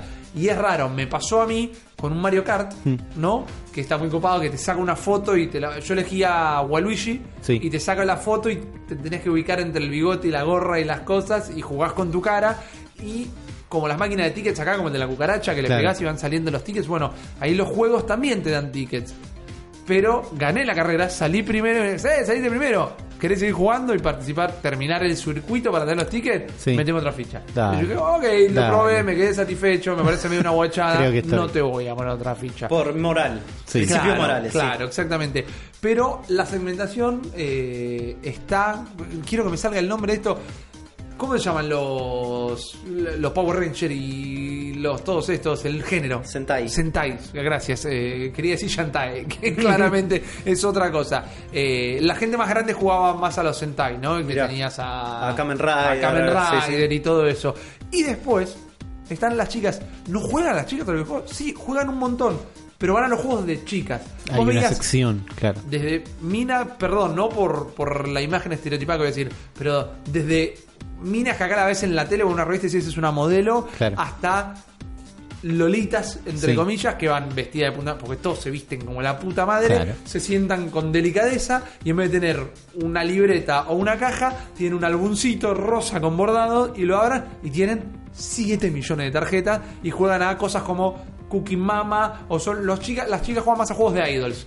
Vas Sí. poner las, las idols cantando esos. y vas poniendo los modificadores y canta mejor, Love Live, Love baila Live. mejor, no tengo la más puta idea que estaba pasando en esos juegos, pero las nenas con las nenas y los nenes con los nenes. Claro. Debe haber alguna nena que juegue al de Dragon Ball, no sé, yo no las vi. No es que las máquinas tampoco están en una punta del salón y en otra punta del salón, están una al lado de la otra. No es una apartheid de género. Claro, pero Sí. las chicas juegan las cosas de chicas Claro. y los chicos juegan las cosas de chicas. Después tenés, sí, por separados por género de juego. Tenés los juegos rítmicos, que está este que amo y que ahora va a salir para Switch. Y lástima que no salió todavía porque me lo retraía. El que tenés que tocar los tambores japoneses. Sí. ¿no? Tenés dos tambores japoneses enormes y es como un Guitar Hero que tenés que tocar estos tambores, eh, como un Donkey Konga. Sí. Eh, pero cuando van pasando por una parte de las marcas. Ahora sale la versión para Switch y es hermosa, porque son un poco más chiquitos y les tenés que poner una botellita de agua chiquitita vacía. Para que haga peso. Para que, no, para ¿O que haga el tum, tum, tum, tum, tum, para Ah, que para haga el como ruido. el sonido y te lo recontra juego no salía todavía el periférico. Mi mujer me mataba si me traía esa parte, pero bueno, al margen. Eh, tenés ese, tenés Guitar Hero, había un Drum Hero que tenía una batería de 24 cuerpos. Era como la de John Otto, el baterista del Limbiskit, viste, que al pedo de cosas. Decía, pero una batería armada ahí, enorme, miles de cuerpos, y en un juego. Después tenían uno que también, lo voy a explicar mal porque no tenía manera de comprenderlo. Era como un cubo Rubik, Sí. ¿ok? Era un cubo transparente y a medida que la pantalla que estaba un poquito más adelante, quedaba como en perspectiva, quedaba algo como si fuese holográfico, los pibes iban tocando por todas las caras de los cubos, las combinaciones de lo que les venía de cara al frente. Entonces tenías a japoneses parados delante de un cubo gigante, transparente, tocando, Tocando para todas las caras. ¿Jugaba de a uno? Se jugaba de a uno. Se jugaba de a uno. Ese estaba lleno. Había cuatro o cinco máquinas en Arcade que fui yo, estaban todas ocupadas. Claro. Los otros juegos rítmicos Tope no los estaban jugando. Increíble, incomprensible. Y me, me daba mucha mucha bronca no No entenderlo. entender, sí. Porque era, era como bastante complicado, ¿no? Y después, lo que más me llamó la atención, que son los únicos que jugás, bueno, todos jugás sentados en realidad si querés, pero tiene más pinta de estación, de venir, Sí. sentate y ponete cómodo, no es que tenés la silla nada más Claro, para sentarte No es banquito. pantallas de 50, 40 pulgadas, ponele, con ejércitos eh, enfrentándose, como si fueran... Hay muchos juegos de celular de, bueno, armate quién crees que esté en tu ejército, los caballos, los cosas, esto, y se enfrentan automáticamente Sí. y según las stats que vos puniste, eh, pusiste, perdón, o eh, las formaciones que pusiste, le ganaron a la otra. Algo así, pero con unos stylus gigantes, el tamaño de un palillo de batería, y van dibujando En los movimientos gigante. que quieren que hagas en la pantalla gigante. Y obviamente puedo poner tarjeta para hacer modificadores, todo, porque puedes meter una tarjeta en todos lados acá. Pero era muy flashero, ¿viste? Porque era como, imagínate un diseñador dibujando en una pantalla táctil. Una Wacom, sí. Claro, Claro. y era muy y era un videojuego. Y era, si no naciste ahí, no hay Es manera imposible entender. de entender lo que están haciendo. dijiste jugar en Street Fighter, pensaste. Bueno, claro, ¿dónde están los Street Fighter? Acá tienen que jugar. Las latas de Red Bull eran todas de Street Fighter, por Ah. ejemplo, de Street Fighter 5 y cada tenías latas con distintos personajes. Claro. La, la misma lata que tenés acá, pero en el- hay como una cuadrícula azul, gris, azul, gris. En cada coso tenían un personaje. Eh, claro, viste, tiene que haber. Tenés el Capcom Café, Sí. tenés el Square Enix Café. Me re decepcionó. Es una cosita así. Me acuerdo, ¿te acuerdas cuando leías, no, tenés que pedir turno para poder ir a tomarte un café? Es un coso así y hay Claro. dibujos en las paredes. La verdad que nada del otro mundo. Pero, eh, claro, ¿dónde está el Wonder Boy? ¿Dónde Sí. está el, el- el, eh, no sé, viste, el, el Metal Slug? Bueno, todos esos están en tugurios hermosos como el famosísimo Super Potato. En Akihabara, vos vas, eh, todos nosotros decimos Akihabara por el negocio de ropa que tenemos acá, pero es Akihabara. eh, tenés la famosa esquina de Sega, que está en los Yakuzas. Que Nice. entré y eh, son todas maquinitas expendedoras, eh, ma- maquinitas de, de garra, de Sí. agarrar peluches, que tenés estatuillas de Hot Toys de, de todos los personajes anime que se te ocurra, y tenés peluches, y tenés iPads, y tenés boludeces, eh, y decís, eh, esto es muy fácil, la pinza tiene el tamaño de un tractor, la caja es así de chiquitita, yo soy un argentino, los voy a venir a cagar a todos acá. Y claro, lo que pasa puede es que mal. hay como un sistema de, No eh, de columnas o de, de varas donde sobre eso está apoyado. Sí. Y la pinza nunca llega a agarrar la caja. Vos lo que tenés que hacer es poner mil monedas para ir acomodando la caja para Ah, que caiga de ese soporte. Es un progreso. Es un RPG. Exactamente. El argentino poronga fue a poner 100 yenes, que es un dólar, ponele, que a moneda de ellos, que están más o menos uno a uno, es un peso. Imagínate la de costar un peso. Para llevarme esa estatua de Hot Toys de Goku, obvio. No, no era Hot Toys, no, porque no hacen de anime o no tienen de Goku, yo nunca vi. Pero estaban buenísimas, estaban de reputa madre. Yo, que ya no miro Dragon Ball, había una estatuilla de Dragon Ball Super que dije, me la gano y me pongo a ver la serie nada más para justificarla porque está buenísima. Nada, moví la caja 3 centímetros y Claro. dije, ya entendí el sheite, no me voy a quedar una mañana entera acá gastando el presupuesto de las vacaciones en la cosa. Pero bueno, te empezás a meter en los callejones, porque Japón tiene algo hermoso que no tiene calles, tiene avenidas enormes Sí. y callejoncitos. Claro. Entonces ahí vas buscando este, este lugar Super Potato. Quien no conozca que es Super Potato, es un edificio de 4 o 5 pisos Y es super potato, no es super potato. no, es Super Potato, definitivamente. Super Potato. Dedicado a el retro gaming. Ah. Vos entrás eh, y en todos los pisos tienen algo distinto entré y lo primero que vi. Te estoy hablando de un edificio Sí. que acá en Buenos Aires no te metes ni de pedo. Un edificio que yo vi en las películas de terror. Un edificio que yo vi que es donde en la serie Yankees van a comprar crack. ¿No? Claro. Esa es la pinta.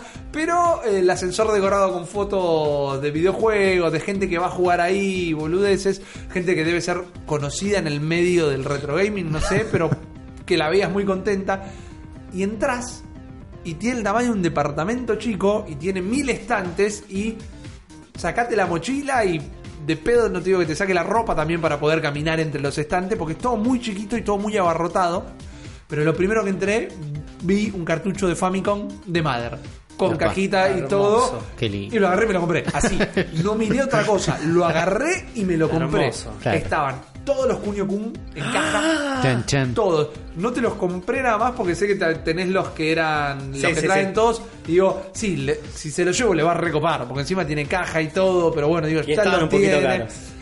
Mirá, yo me compré el Mother y el primer Kirby, que el cartucho es rosa, hermoso, precioso.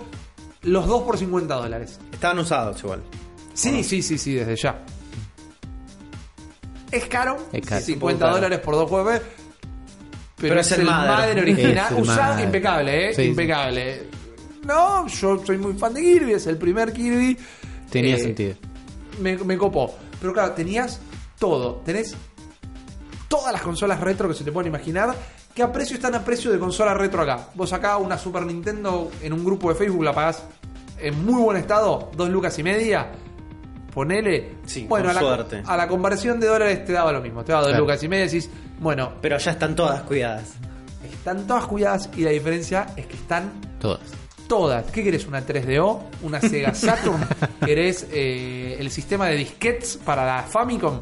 Está. Y te compras el disquete ahí también. Estaba, probé por primera vez en mi vida el Virtual Boy. Que estaba muy. yo- ¿Cómo es el Virtual Boy?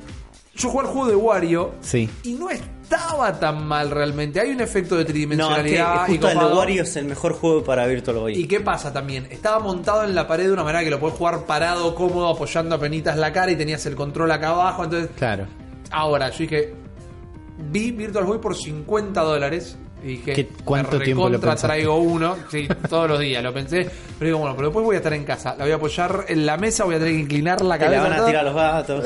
y la voy a usar una vez. La voy a tener exhibida y me encanta porque soy coleccionista de cosas de Nintendo. Pero no sé si justifica el gasto. Y lo que más tenían, y también lo pensé, es algo que fue un exclusivo de Japón, que es eh, la consola para la Famicom, de- el periférico para la Famicom del simulador de trenes. Es una consola del tamaño, no sé, mirando mi casa buscando cosas de tamaño cla- grande. exacto. del tamaño de la consola. Es Sí. un plato, imagínate el tamaño de un plato que tengas para Sí. comer, que tiene palanquitas y botoncitos. Y el juego, búsquenlo en YouTube, eh, después quizás, nunca lo hacemos, lo compartimos en los comentarios el link. Sí. Vos tenés de frente, como si vieras desde la cabina de un tren. Simulador de tren. Es un simulador de tren, es un train simulator que se vendió solo allá porque son enfermos de los trenes. Imagínate que los trenes balas allá todos son redes. Los japoneses no sincronizan el reloj con internet o con crónica. Los japoneses sincronizan el reloj con el horario de los trenes. Por eso, si un tren se atrasa o se adelanta, no es un problema porque llegaste tarde al laburo. Es porque te cagó el reloj y tenés todo el día mal programado. Ah, Después. el tren no falla. El tren es un dios. Cosas. Claro. Los peluches son de trenes, todos, ¿viste? Entonces, eh, era muy copado. Lo iba a usar una vez y iba a decir, mira boludo lo que tengo. Y no, no, pero estaban por todos lados y eso estaba muy, muy barato. ¿Cómo llamaba el tren Shinkansen? Shinkansen. Shinkansen, ahí está. El- ¿Viste el, el Shinkansen de Evangelion? Eh, estaba.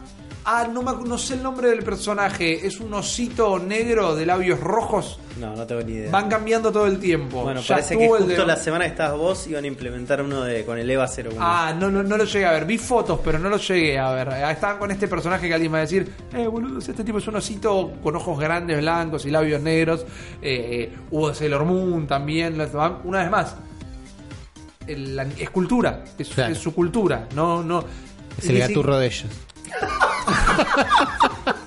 Es un buen ejemplo para que te diga, no, acá sería una activación de marketing eso. Ah, Eh, es como si lo tunearas de Maradona o si Claro, lo tuneara mejor. de eh, Piazzolla, ¿no? Claro, es un poquito más importante. Sí. que- Bueno, la estación del ministro Carranza tiene el turro, Claro, así que. Exactamente. Pero bueno, eh, el último piso de Super Potato te recibe una estatua tamaño real de Snake.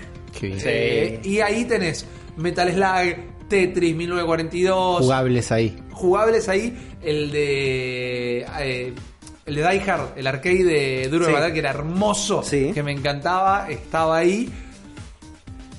Con un montón de maquinitas expendedoras para que te compres la gaseosa que quieras. Ahí me tomé mi primera Coca-Cola de durazno. No recomendable. No me gustó. La última. Y la baranda a pucho te voltea. Porque en Japón no puedes fumar en todos lados.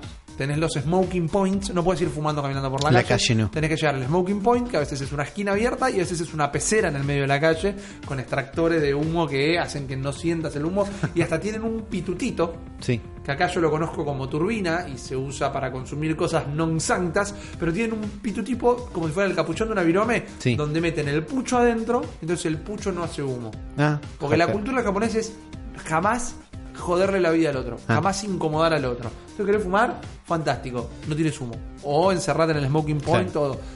Entonces, eh, ahí es como una zona liberada y caen un montón de quemados, como Rippy, que se puso a jugar al Metal Slug. Acá no me pondría a jugar al Metal Slug, pero estaba ahí. Le dije a le digo, anda a pasear, haz lo que quieras. Yo, que ni siquiera estoy fumando tanto en este momento de mi vida, yo me voy a fumar un par de puchos, me voy a tomar una gaseosa sentado acá jugando los videos para Entender apreciar este- que estoy en Japón, en un lugar medio de culto, sentado haciendo esto, ¿no? Y caían los quemados y caían los tipos de traje con el maletín que se venían a jugar una partida de Tetris o bueno, había Street Fighter, había muchas cosas así, eh, o Bubble Bubble y se metían ahí y se prendían el 4370 japonés y se ponían a jugar los videos. Eh, y era como loco compartir eso, era como loco ver cómo todo el mundo Sí, juega los videos, ¿no? Después lo que tenías eh, muy sorprendente son los salones de pachinko. los salones de pachinko son uno de los lugares más horribles en los que estuve Son en los mi bingos vida. de Argentina. Sí, muy lindos, muy a todo culo, muy limpio, muy grande. Pero de entrada el sonido es ensordecedor. Imagínate una licuadora, ¿viste el Sí. video del canal de YouTube Will It Blend? Bueno, Sí. imagínate una licuadora llena de alambre de púa y campanas, ¿no? La gente Sí. va con, con este eh, auriculares, va con tapones. Eh, lo he visto, pero porque la gente va mucho de barbijo, de auriculares, de... Vi muchísima gente con parches en el ojo. O son muy goma y no sacan la cucharita del café cuando lo toman, o está medio de moda, porque muchísima gente con parche en el ojo. Pero no parche copado y con un dibujito, parche que el que te compras en la farmacia porque te salió un arzuelo o algo así. Eh, son muy de ponerse protecciones, entonces no te sabría decir si estaban con eso a propósito o no. Pero el sonido de estar adentro de un pachinko es ensordecedor. Hay duchas Adentro del pachinko. Dentro pa- de la parlors, Pachico Sí, Parlors. Medio como que te tiran una brisa y te perfuman. El cartelito dice: Estás acá hace 72 horas jugando, refrescate porque seguramente olés como la mierda y hay más gente. Entonces vení y refrescate un toque. Boludo, Pero toda la ingeniería civil que te- tienen. ¿Te No, no, no, bañás? está ahí. Está ahí en el medio del salón. O sea, vos vas a hacer así. Pero te tenés que sacar la ropa o es con ropa, ¿Viste? es tipo Eh, un upgrade. No, no, no, es con ropa porque es Ah. transparente. eh, ¿Viste la máquina del aeropuerto que te hace levantar las manos y te escanea? O los programas de tele cuando los encierran en un coso y hacen el vacío con los billetes y tenés que agarrar todos Sí. los billetes. Es eso. es una Claro. cápsula. es una cápsula transparente Que te tira perfume. con muchos aspersores. Que el, el coso decía refresher, ¿no? Pero es eso. Estás hace 72 horas acá, pegate una ducha, porque Claro. seguramente olesman, ¿no? Y es terrible. Ese me, me copa la ingeniería que tienen eh, urbana, civil, Sí. este, Claro. Para no molestar al prójimo. Y es como- encanta. si estás echando olor, ¿por qué no te metes en la cápsula Claro. mata olores? No es andate tampoco. No. No, es no. pegate una duchita y seguí gastando tu dinero. En Japón el juego es y ilegal. seguís mori- muriéndote por dentro. Claro. ¿Pachinko es juego? El pachinko es juego. El pachinko es juego. ¿Qué pasa? Vos pones un billete. Yo fui, ¿por qué? Porque estaban presentando una máquina de eh, supercampeones, de Captain Nice. Tsubasa. Entonces fui a jugar al pachinko de Tsubasa. Vos tenés de todos los animes que existen y después tenés como si fueran slot machines, la del 777, directamente más tradis, por decirlo de alguna manera. En Japón el juego es ilegal, pero echa la ley, echa la trampa. Echa el pachinko. Claro, vos vas ganando pelotitas. El pachinko, si no tiene idea que es pachinko, googleenlo, maestros. Pero bueno, es- seguramente de chiquitos tuvieron algunos. Son plataformas derechas con un montón de palitos y vos van cayendo pelotitas, esos palitos hacen que varíen dónde pican y para qué lado caen, y vos tenés que asegurarte, vos abajo tenés una manija medio redonda, Sí. como si fuera para abrir una canilla, con la que manejás la intensidad con la que sale disparada la pelotita. Si le das al mango, sale mucho más rápido, Claro. si le das poquito, queda quedita, y con eso vas controlando dónde cae para intentar que caiga en el agujerito que más cosas te da. Cuando vas ganando, van cayendo pelotitas. eh, y vos, cuando te querés levantar, tocas un botón, viene un flaco que con una cajita junta tus pelotitas y te las da. No las juntas vos. No, no las juntas vos, pero porque, por ejemplo, no tocan, vos llevas en el súper, te compras un paquete de galletitas Sí. y lo pones en la canasta. Cuando llegas a la caja, no sacás vos la galletita de la canasta. Ah. Entregás la, no sacás, la no saques la galletita de la ¿Trataste de sacarla? Claro, sí. Pero es un tema de cordialidad también, es Sí, un tema sí. de servicio. ¿Qué hacen? Te dan las pelotitas, porque está prohibido el juego, Sí. y vos te las llevas porque justo enfrente del salón de Pachinko hay un negocio que compra pelotitas. Entonces vos vas y les vendés Tus las pelotitas. pelotitas y así haces la, la guita. Está todo pensado. Yo me senté en la máquina de Subasa, puse mi billete de mil yenes, que son 10 dólares, y no entendí una ¿Cuánto mierda. duraste? No, ponele que estuve 10 minutos pasándola mal porque no entendía, no escuchaba, no sabía qué estaba pasando, no sabía si estaba haciendo algo mal. ¿Olor a pucho o no? No, no había tanto ahí, porque los lugares son como muy copados realmente. Ah, pero se puede fumar ahí adentro. Había una carpetita en un montón de idiomas que te explicaba cómo usar cada máquina individualmente. Entonces ahí aprendí que tenía que girar la cosa y cuando van cayendo van sucediendo situaciones de partido de Subasa, ¿no? Y cuando caen en los lugares más correctos metes goles, esas cosas así. Cuando se me acabaron todas las pelotitas, apretás un botón, sale una tarjeta y tenés que apretar otro botón para que te vengan a buscar. Yo eso no lo sabía, me acerqué al mostrador, le dije, eh, I finish playing, I, I no more, no, I no, no no more, hit, dice ¿no? Me quiero ir a casa. Claro, ya, Help. ah, ah, arigato arigato gozaimasu, te la agarran, la meten en una máquina, me dice, agarró una bolsita y me agarra una galletita, me la- una cookie enorme, Sí. me la muestra, la tira, dos chupetines, me lo muestra, los tira y así un par de cosas y después llamó una chica o sea, prácticamente no solo no gané guita, sino que gané galletita y chupetines. Llamo a una chica que me hizo acompañarla, metió la tarjeta en una máquina, apretó un botón y cayó una moneda de, de 500 yenes, que son como 5 dólares.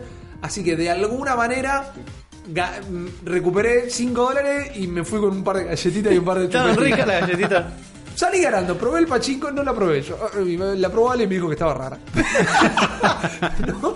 Eh, me, me saqué el gusto de, probar Pachinko, eso. de Pachinko Experience. Eh, y después tenés lo- lo- las tiendas. Yo dije, bueno, va a haber un local de venta de videojuegos cada 30 pasos.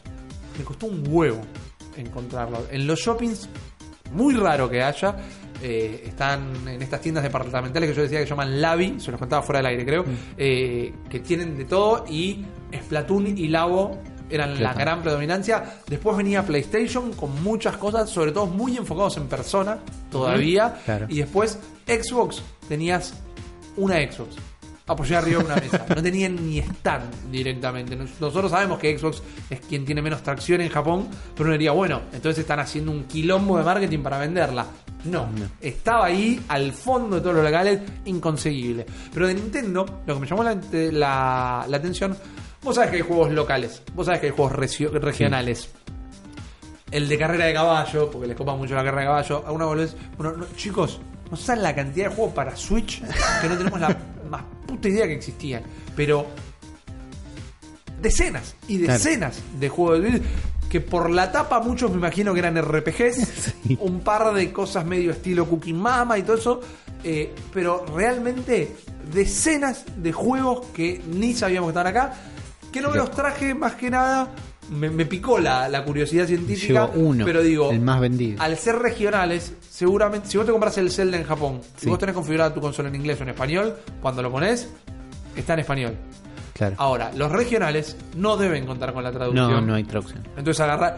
Yo jugué al de Subasa y jugué al Pokémon, al, mi primer Pokémon en japonés, adivinando todo. Hoy no Era estoy para momento. adivinar. Claramente. Hoy no estoy para adivinar Claramente. todo en un juego que debe tener como muchísimo más submenúes y, y distintos eh, cosas. Pero era divertido estar. Sí. Tenían esa cosa que odio, que tenían el Mario Tennis Aces, tenían eh, nada, viste, tenían el Bayonetta 3, tenían un montón de cosas, con el cartelito abajo de la fecha de lanzamiento. Claro. Digo, dale, hijo de puta, Sí. me haces entrar como un caballo. Y dije, no, boludo, llegué, estoy, viene al futuro, los juegos Claro. ya están. Ahí está. y no, claro, no es así. Y lo raro Sí. es que no es que los juegos salen 60 dólares.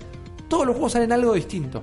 Ah. No importa si es nuevo o viejo, algunos salen 60, otros salen 64, otros salen 58, pero cada En el mismo lugar. En el mismo lugar. Y después algo que me voló la cabeza, que no otra cosa, no poder preguntar, el Donkey Kong salía 64 dólares, ¿no? El Tropical Freeze. Sí. Y la versión digital salía 68 dólares.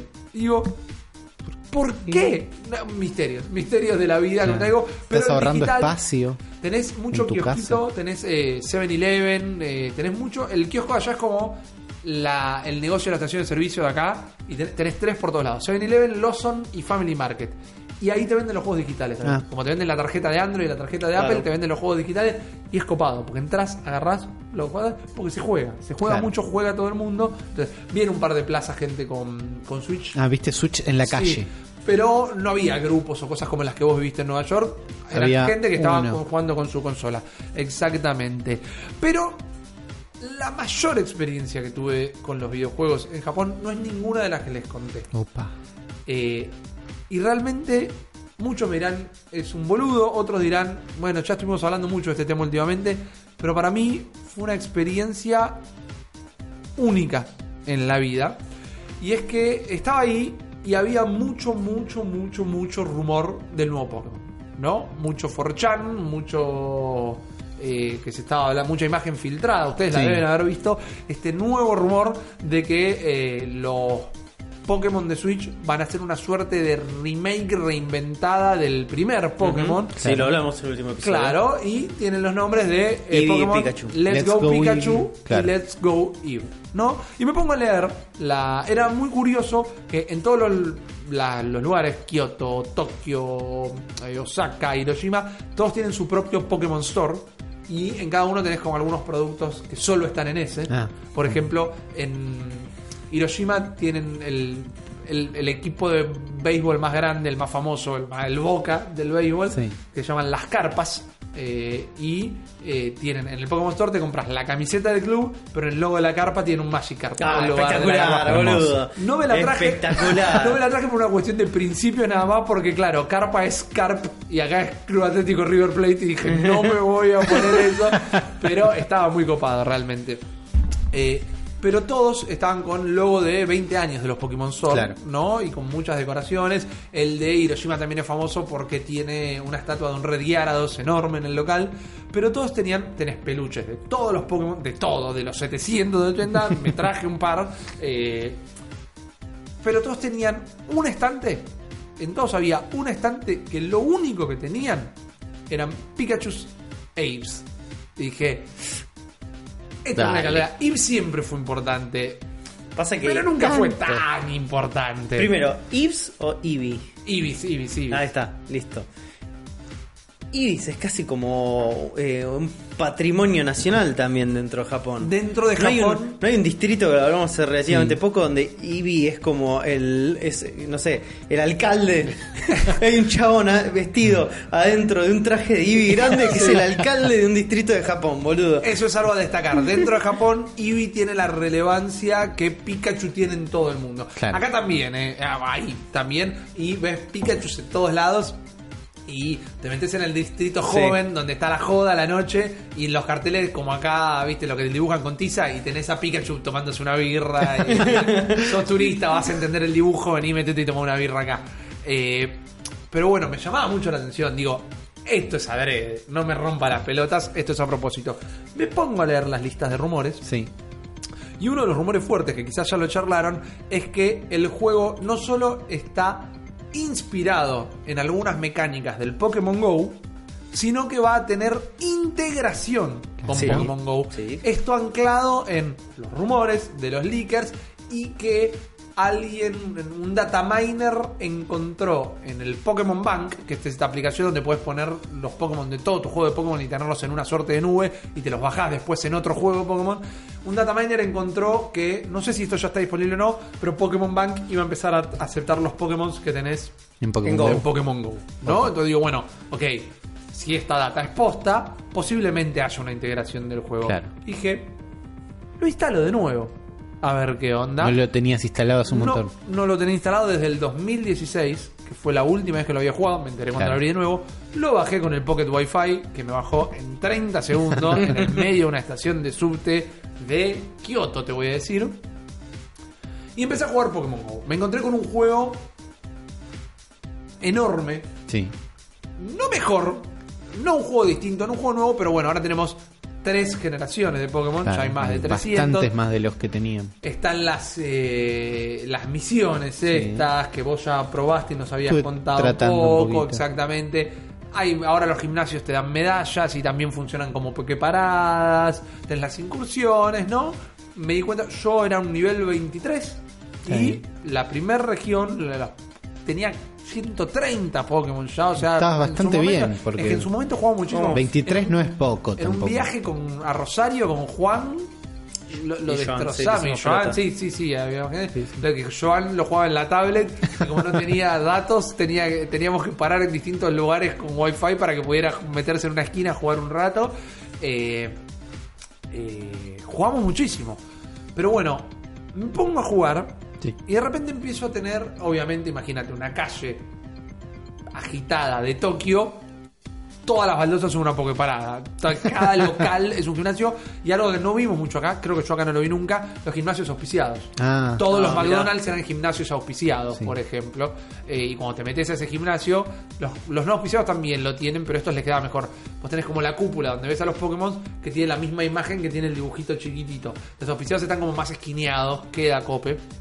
Y no tienen ninguna otra ventaja. Pero la medalla No tiene tienes el- boosters, no tenés cosas así como no, más pero la medalla tiene el logo del local, Ah, está un poco más coso, más Customizado. customizado, esa es la palabra.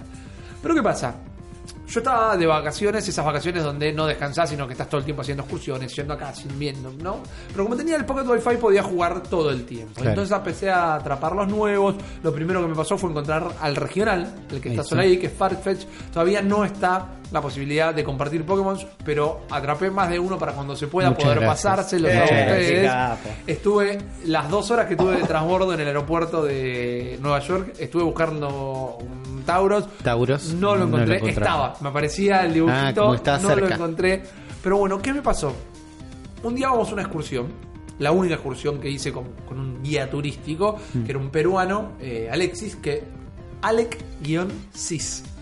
Rarísimo. Eh, Es un androide. Madre japonesa, el peruano se vino a los 17 años, se casó con una chica argentina que también su madre era japonesa y hace vivía 20 años que vivían ahí. Vamos a hacer el tour con Alexis y su, su suegro, ¿no? Que es muy copado porque te llevan en sus propios autos y tiene una heladerita llena de birra y te hicieron Buena empanadas y te llevan a darle toda la vuelta al Monte Fuji para que lo veas de todos los lugares distintos. Oh, buenísimo. Y en eso vas a todos los lagos que están ahí y vas al bosque de los suicidios, por ejemplo, las cavernas de hielo que están abajo del bosque de los suicidios. Una locura. Para vivir una locura. Pero uno es medio goma, ¿no? Sí. Uno es medio goma, es muy fanático de los videojuegos, es muy fanático de Pokémon. Y de repente me encontré jugando al Pokémon Go a, a orillas del Monte Fuji. ¿No? Sí. Este volcán que hace 10 ¿Dice años. orillas? ¿Cómo? O al- a pies, Al al pie, pie, sí, sí. Había, eh, está rodeado de lagos también y estás en algún momento Había a la orilla orillas. del lago. Claro, Había había, orillas. orillas había. Eh, este volcán gigantesco que los días de buen clima los ves desde Tokio directamente. Está en Tokio, pero está bastante lejos. Estamos una hora y media de tren bala, una hora y media de Shinkansen. Te alejas bastante. Sí. Unos 300 kilómetros, 200 kilómetros son. Eh, y lo fui recorriendo, haciendo la excursión. Tengo wifi encima. Lo abro el Voy a ver qué onda. A ver qué hay acá. Y de repente la primera experiencia fuerte que tengo es recorriendo el bosque de los suicidios. Lo conocen por Logan. Paul, lo conocen por eh, película. Sí, Alguna sí. vez lo escucharon. Es muy interesante. ¿Saben por qué la gente se va a matar al bosque de los suicidios? No. ¿Por qué, Rippy? Si vos te matás en la ciudad, si vos te matás tirándote abajo de un tren, tu familia tiene que pagar una multa por haber hecho que se demore el tren y por el equipo que tuvo que ir a sacar con espátula a, a tu viejo de la vía. Entonces, como su cultura es la de no joderle la vida a nadie, se toman el Shinkansen, van en bondi hasta el bosque de los suicidios, se meten adentro, fuera del sendero donde la gente va a hacer tracking y a pasear, y se matan sin joder a nadie. La cana se mete dos veces al año a buscar cadáveres. Y si no, lo que hacen es, si ven un auto que hace una semana que está estacionado ahí, revisan la patente, llaman a la familia y dicen, mira, está este auto acá hace una semana, vengan a buscar el cuerpo. Es, vengan a buscarlo, no es Claro. está acá. Vengan a buscarlo y se lo llevan. Es una locura. Claro. Pero el bosque es hermoso.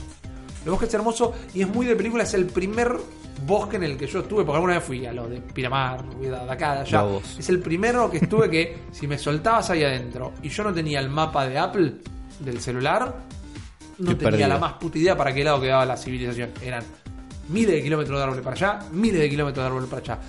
Y el boludo estaba con el celular abierto jugando Pokémon Go. Había varios Pokémon, estaba recontra repleto de Charmanders, pero en el medio de los suicidios había un solo gimnasio y era un Gastly, el, el- el jefe del gimnasio, que era una incursión además, eran estas misiones. Y me pongo a jugar, me pongo a jugar, hice algo, o, o me sucedió algo muy loco que encima me di cuenta después, no me di cuenta cuando lo atraté, cuando lo atrapé, pero tengo un Charmander Shiny. ¡Eh! ¡Muy bueno! Y es el primer Shiny que tengo en los 20 años que vengo jugando Pokémon. No directamente. solo en Pokémon Go, en la vida. En la vida, es el primer Shiny que tengo, ya lo evolucioné encima. Eh, pero nada, de repente estoy trepando un tronco, haciendo un sendero, bajando una ladera, cruzando un arroyito, Claro. pajaritos cantando, el sol entrando a través de entre las hojas. ¿Y cuál fue la imagen que se me vino a la cabeza? La publicidad de Pokémon Go. Y Hoy digo, caíste la trampa. Estabas digo, ahí. Era acá. no era tan mentira. No era tan mentira. No pasa en la estación del subtv de Juan Manuel de Rosas. ¿No? Pero en un lugar tan poblado, tal vez, como Japón. Porque si acá me voy a los bosques de Palermo, hay, he ido. Hay Sí. Pokémon, ¿no? Pero mismo en colegiales, tengo ahora hace dos días un Pokémon en una parada de colegiales, porque es un gimnasio que no va absolutamente nadie. ¿Viste? Entonces reaproveché, estoy haciendo guita, está fantástico. Pero digo, claro, acá todo el mundo juega videojuegos. Todo el mundo está jugando con el celular. Y es un lugar súper poblado. Y de repente meterte en una cueva que está hecha de hielo, que se formó cuando explotó un desahogue de gas del monte Fuji y generó una cueva subterránea de hielo que está a menos 2 grados bajo cero. Si no hay un articuno ahí, rompo todo. Bueno, supuestamente hay un artículo en la suma del monte. Sí, dale, anda a subirlo. Por eso, está como un egg. Pero digo, y yo tengo wifi en el bolsillo y estoy jugando. Y dije, estoy en el mundo de Pokémon. Estoy viviendo la experiencia de querer ser el mejor, mejor que nadie más. Soy Ash, que soy un boludo, que me fui a mi casa y estoy en un bosque, en una cueva de hielo, en un lago, a, a- a los pies de un volcán, atrapando Pokémones. Y ya funciona bastante bien. A lo largo que iba cambiando el día, a lo largo que iba cambiando hasta la temperatura, cambiaban los Pokémon que salían. Ah, Cambiaban si estabas en una región de agua, Claro. cambiaba si se ponía nublado, cambiaba de día a la noche. Y la verdad, que yo entiendo que puede sonar una boludez, pero estoy recontra enganchado con el juego de nuevo. Porque tuve esa experiencia de ir a buscar un Gasly a un bosque donde la gente se va a suicidar. Atrapé un Charmander Shiny a los pies de un volcán. ¿No? Es como, te lo cuento así y, y, y toma todo otro color. Mira, esto lleva de alguna manera a confirmar algo que nosotros venimos como teorizando hace un montón de que ya existen los Pokémon. Sí, Ya existen. Sí, primer episodio de Cerebro en la vez. Primer episodio, ya existen los Pokémon. Están entre nosotros. En el momento que pusimos una capa de información a nuestra realidad, ¿no? Sí. Y que la podemos ver a través de, de un ojo más, Sí. que es la cámara de nuestros celulares, ya existen. Juan está parado. Yo estoy parado en este momento. todo lo que sí, dice es estoy más parado. Es el discurso del presidente en el Día de la Independencia en este Lo que vos viviste, boludo, es una aventura real. Es una Totalmente, aventura real. totalmente. No dejes que nadie te diga que no viviste una aventura No, real. obvio, obvio. Eh, fue eso. Pero, pero te juro, de- de tener que. A ver, no tuve que trepar el árbol para capturar al Pokémon, pero estar haciendo tracking a través de un bosque. Claro. Te trepas hacer- un árbol sin querer, más o menos. Y de repente te vibra el celular en la mano. Y aparece un Charmander. Y estás en los pies, una vez más, ¿no? Estás en los pies de un volcán atrapando un Pokémon de fuego. Y el nivel de inmersión al final no estaba dado por la capacidad de la realidad aumentada que tiene el celular. O de la herramienta o de todo. Exactamente. Era la zona. Es, el con- es el contexto. Sí. Es realmente el contexto. Ya llegué acá, estoy jugando acá, voy a. Ya subí un par de niveles, estoy haciendo las misiones. Si completás, no sé si son 5 o, o un poco más, pero idealmente si terminás las primeras incursiones, te termina apareciendo Mew Claro. para atrapar, o ese es el camino. Estoy hiper atrapado en una misión que tengo que hacer tres lanzamientos geniales seguidos y no las pego, no las pego, hago uno, dos y cancelo el progreso todo el tiempo. Y la experiencia no es la misma. Jugar en la esquina de casa no es la misma. Yo en la esquina de Villurca, donde vivo, tenemos la parrilla La Rana, que es el único gimnasio que tenemos cerca, y desde casa no me llega. Entonces, ayer me paré 15 minutos para hacer un raid en la esquina y me sentí un boludo. Y estacionaban los autos y decía, "Uh, este debe estar pensando que le voy a robar. Y pasaba la acá y decía, ¿por qué te este pibe acá todo el tiempo? No es lo No es lo mismo. mismo. Pero los invito a todos los que están escuchando esto, los chicos de Nido Pokémon GO lo hacen todo el tiempo. Todo el tiempo. Eh, los invito a. Si lo tienen, ábranlo. Si no, bájenlo de nuevo si ya lo jugaron. Y por más que entiendo, no va a ser lo mismo. Y no me estoy queriendo mandar la parte de ellos. Estuve como, no, bueno, viste, re, me rompió el culo, la Se remandó la parte, Sí, sí. Se remandó la parte que estuvo en Japón. creepy. Ábranlo. Quédense en un lugar urbano si no se pueden alejar mucho. No digo que te vayas a llamar el Plata, digo que te vayas a los bosques de Palermo. Y fíjate los Pokémon que te aparecen en la zona donde estás. Claro. Ratata en el medio de la Valle y Florida a las 11 de la noche.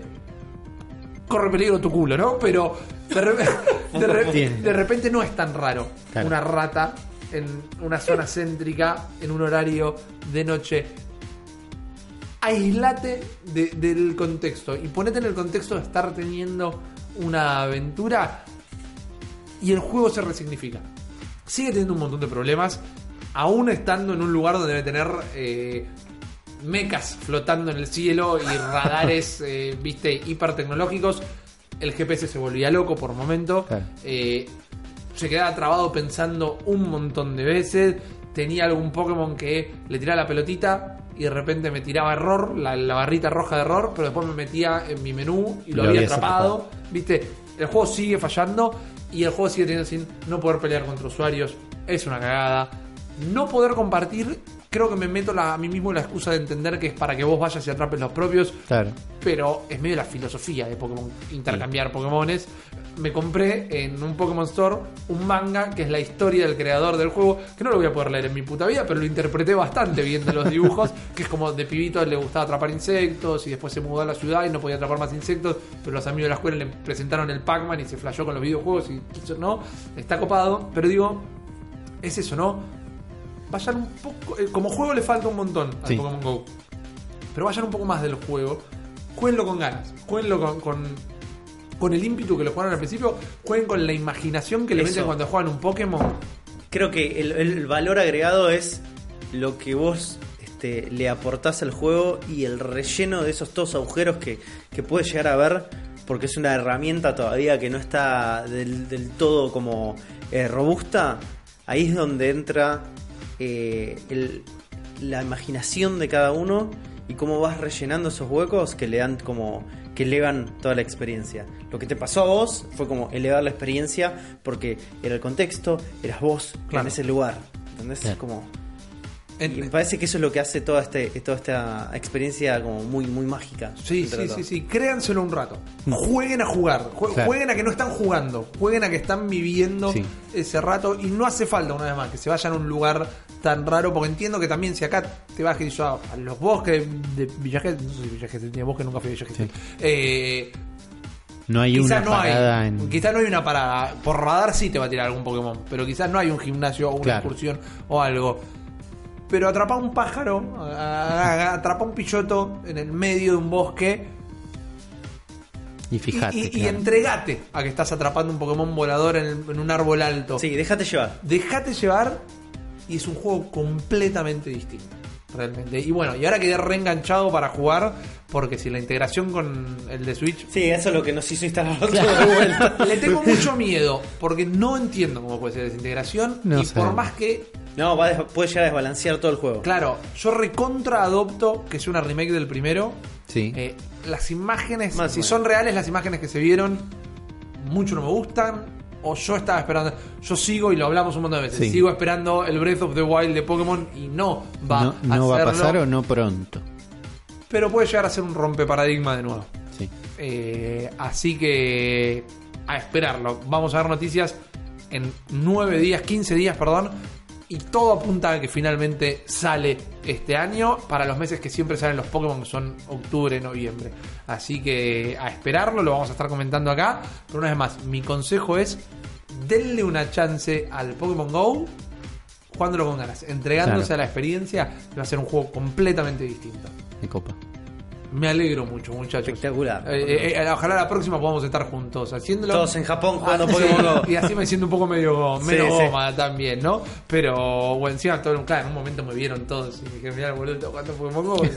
El guía turístico argentino, todo el grupo de, de gente que hablaba español. Eh, pero no me sentí disminuido, Ah. porque la estaba pasando bien, Claro. y atrapé un Shine, un Charmander Shine. Mostrámelo igual, ahora, dale, un Pokémon Shiny es un Pokémon distinto, un Pokémon especial que te encontrás Claro. cada tanto. Sí, Que- eh, inicialmente porque cambia como el color del skin Exactamente. De- del Pokémon, pero también tiene otras stats. Exacto, exacto. en, en exacto. este caso, tu Charmander es de otro color. es era eh, viste que es naranjita Sí. bueno era amarillo directamente Está cuando lo evolucioné al Charmeleon mira hay un chicorita en tu casa Uli Ya Ya estoy- estoy Eh, entrando, ya estoy entrando. ya lo tengo evolucionado chicorita igual Yo no lo tengo. pero Yo no tengo Pokébolas.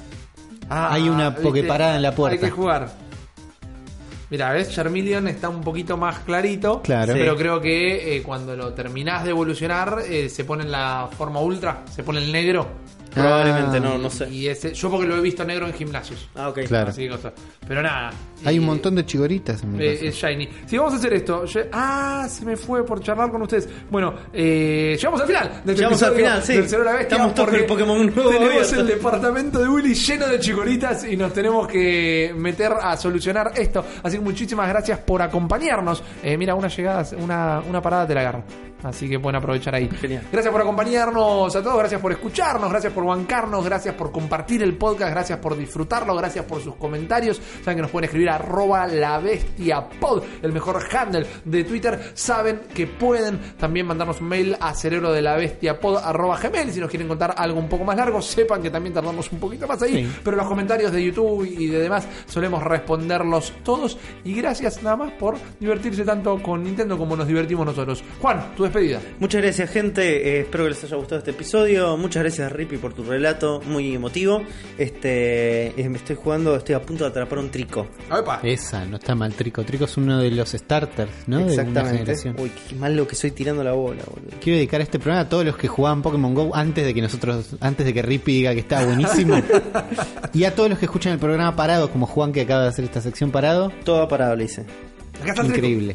Ahí me apareció. Ahí Creo está. que. No, este no lo tengo evolucionado. Eh, gracias, Uli. Gracias a, a vos. Gracias, Sergio. Eh, bajate el Pokémon Go. Seguramente que eh, en tu zona debe ser también toda una aventura jugarlo allá. Y a todo el mundo, bueno, gracias una vez más. Eh, espero que hayan disfrutado tanto de escucharlo como nosotros de hacerlo. Y nos volvemos a encontrar dentro de una semana con un nuevo episodio de El cerebro de la bestia.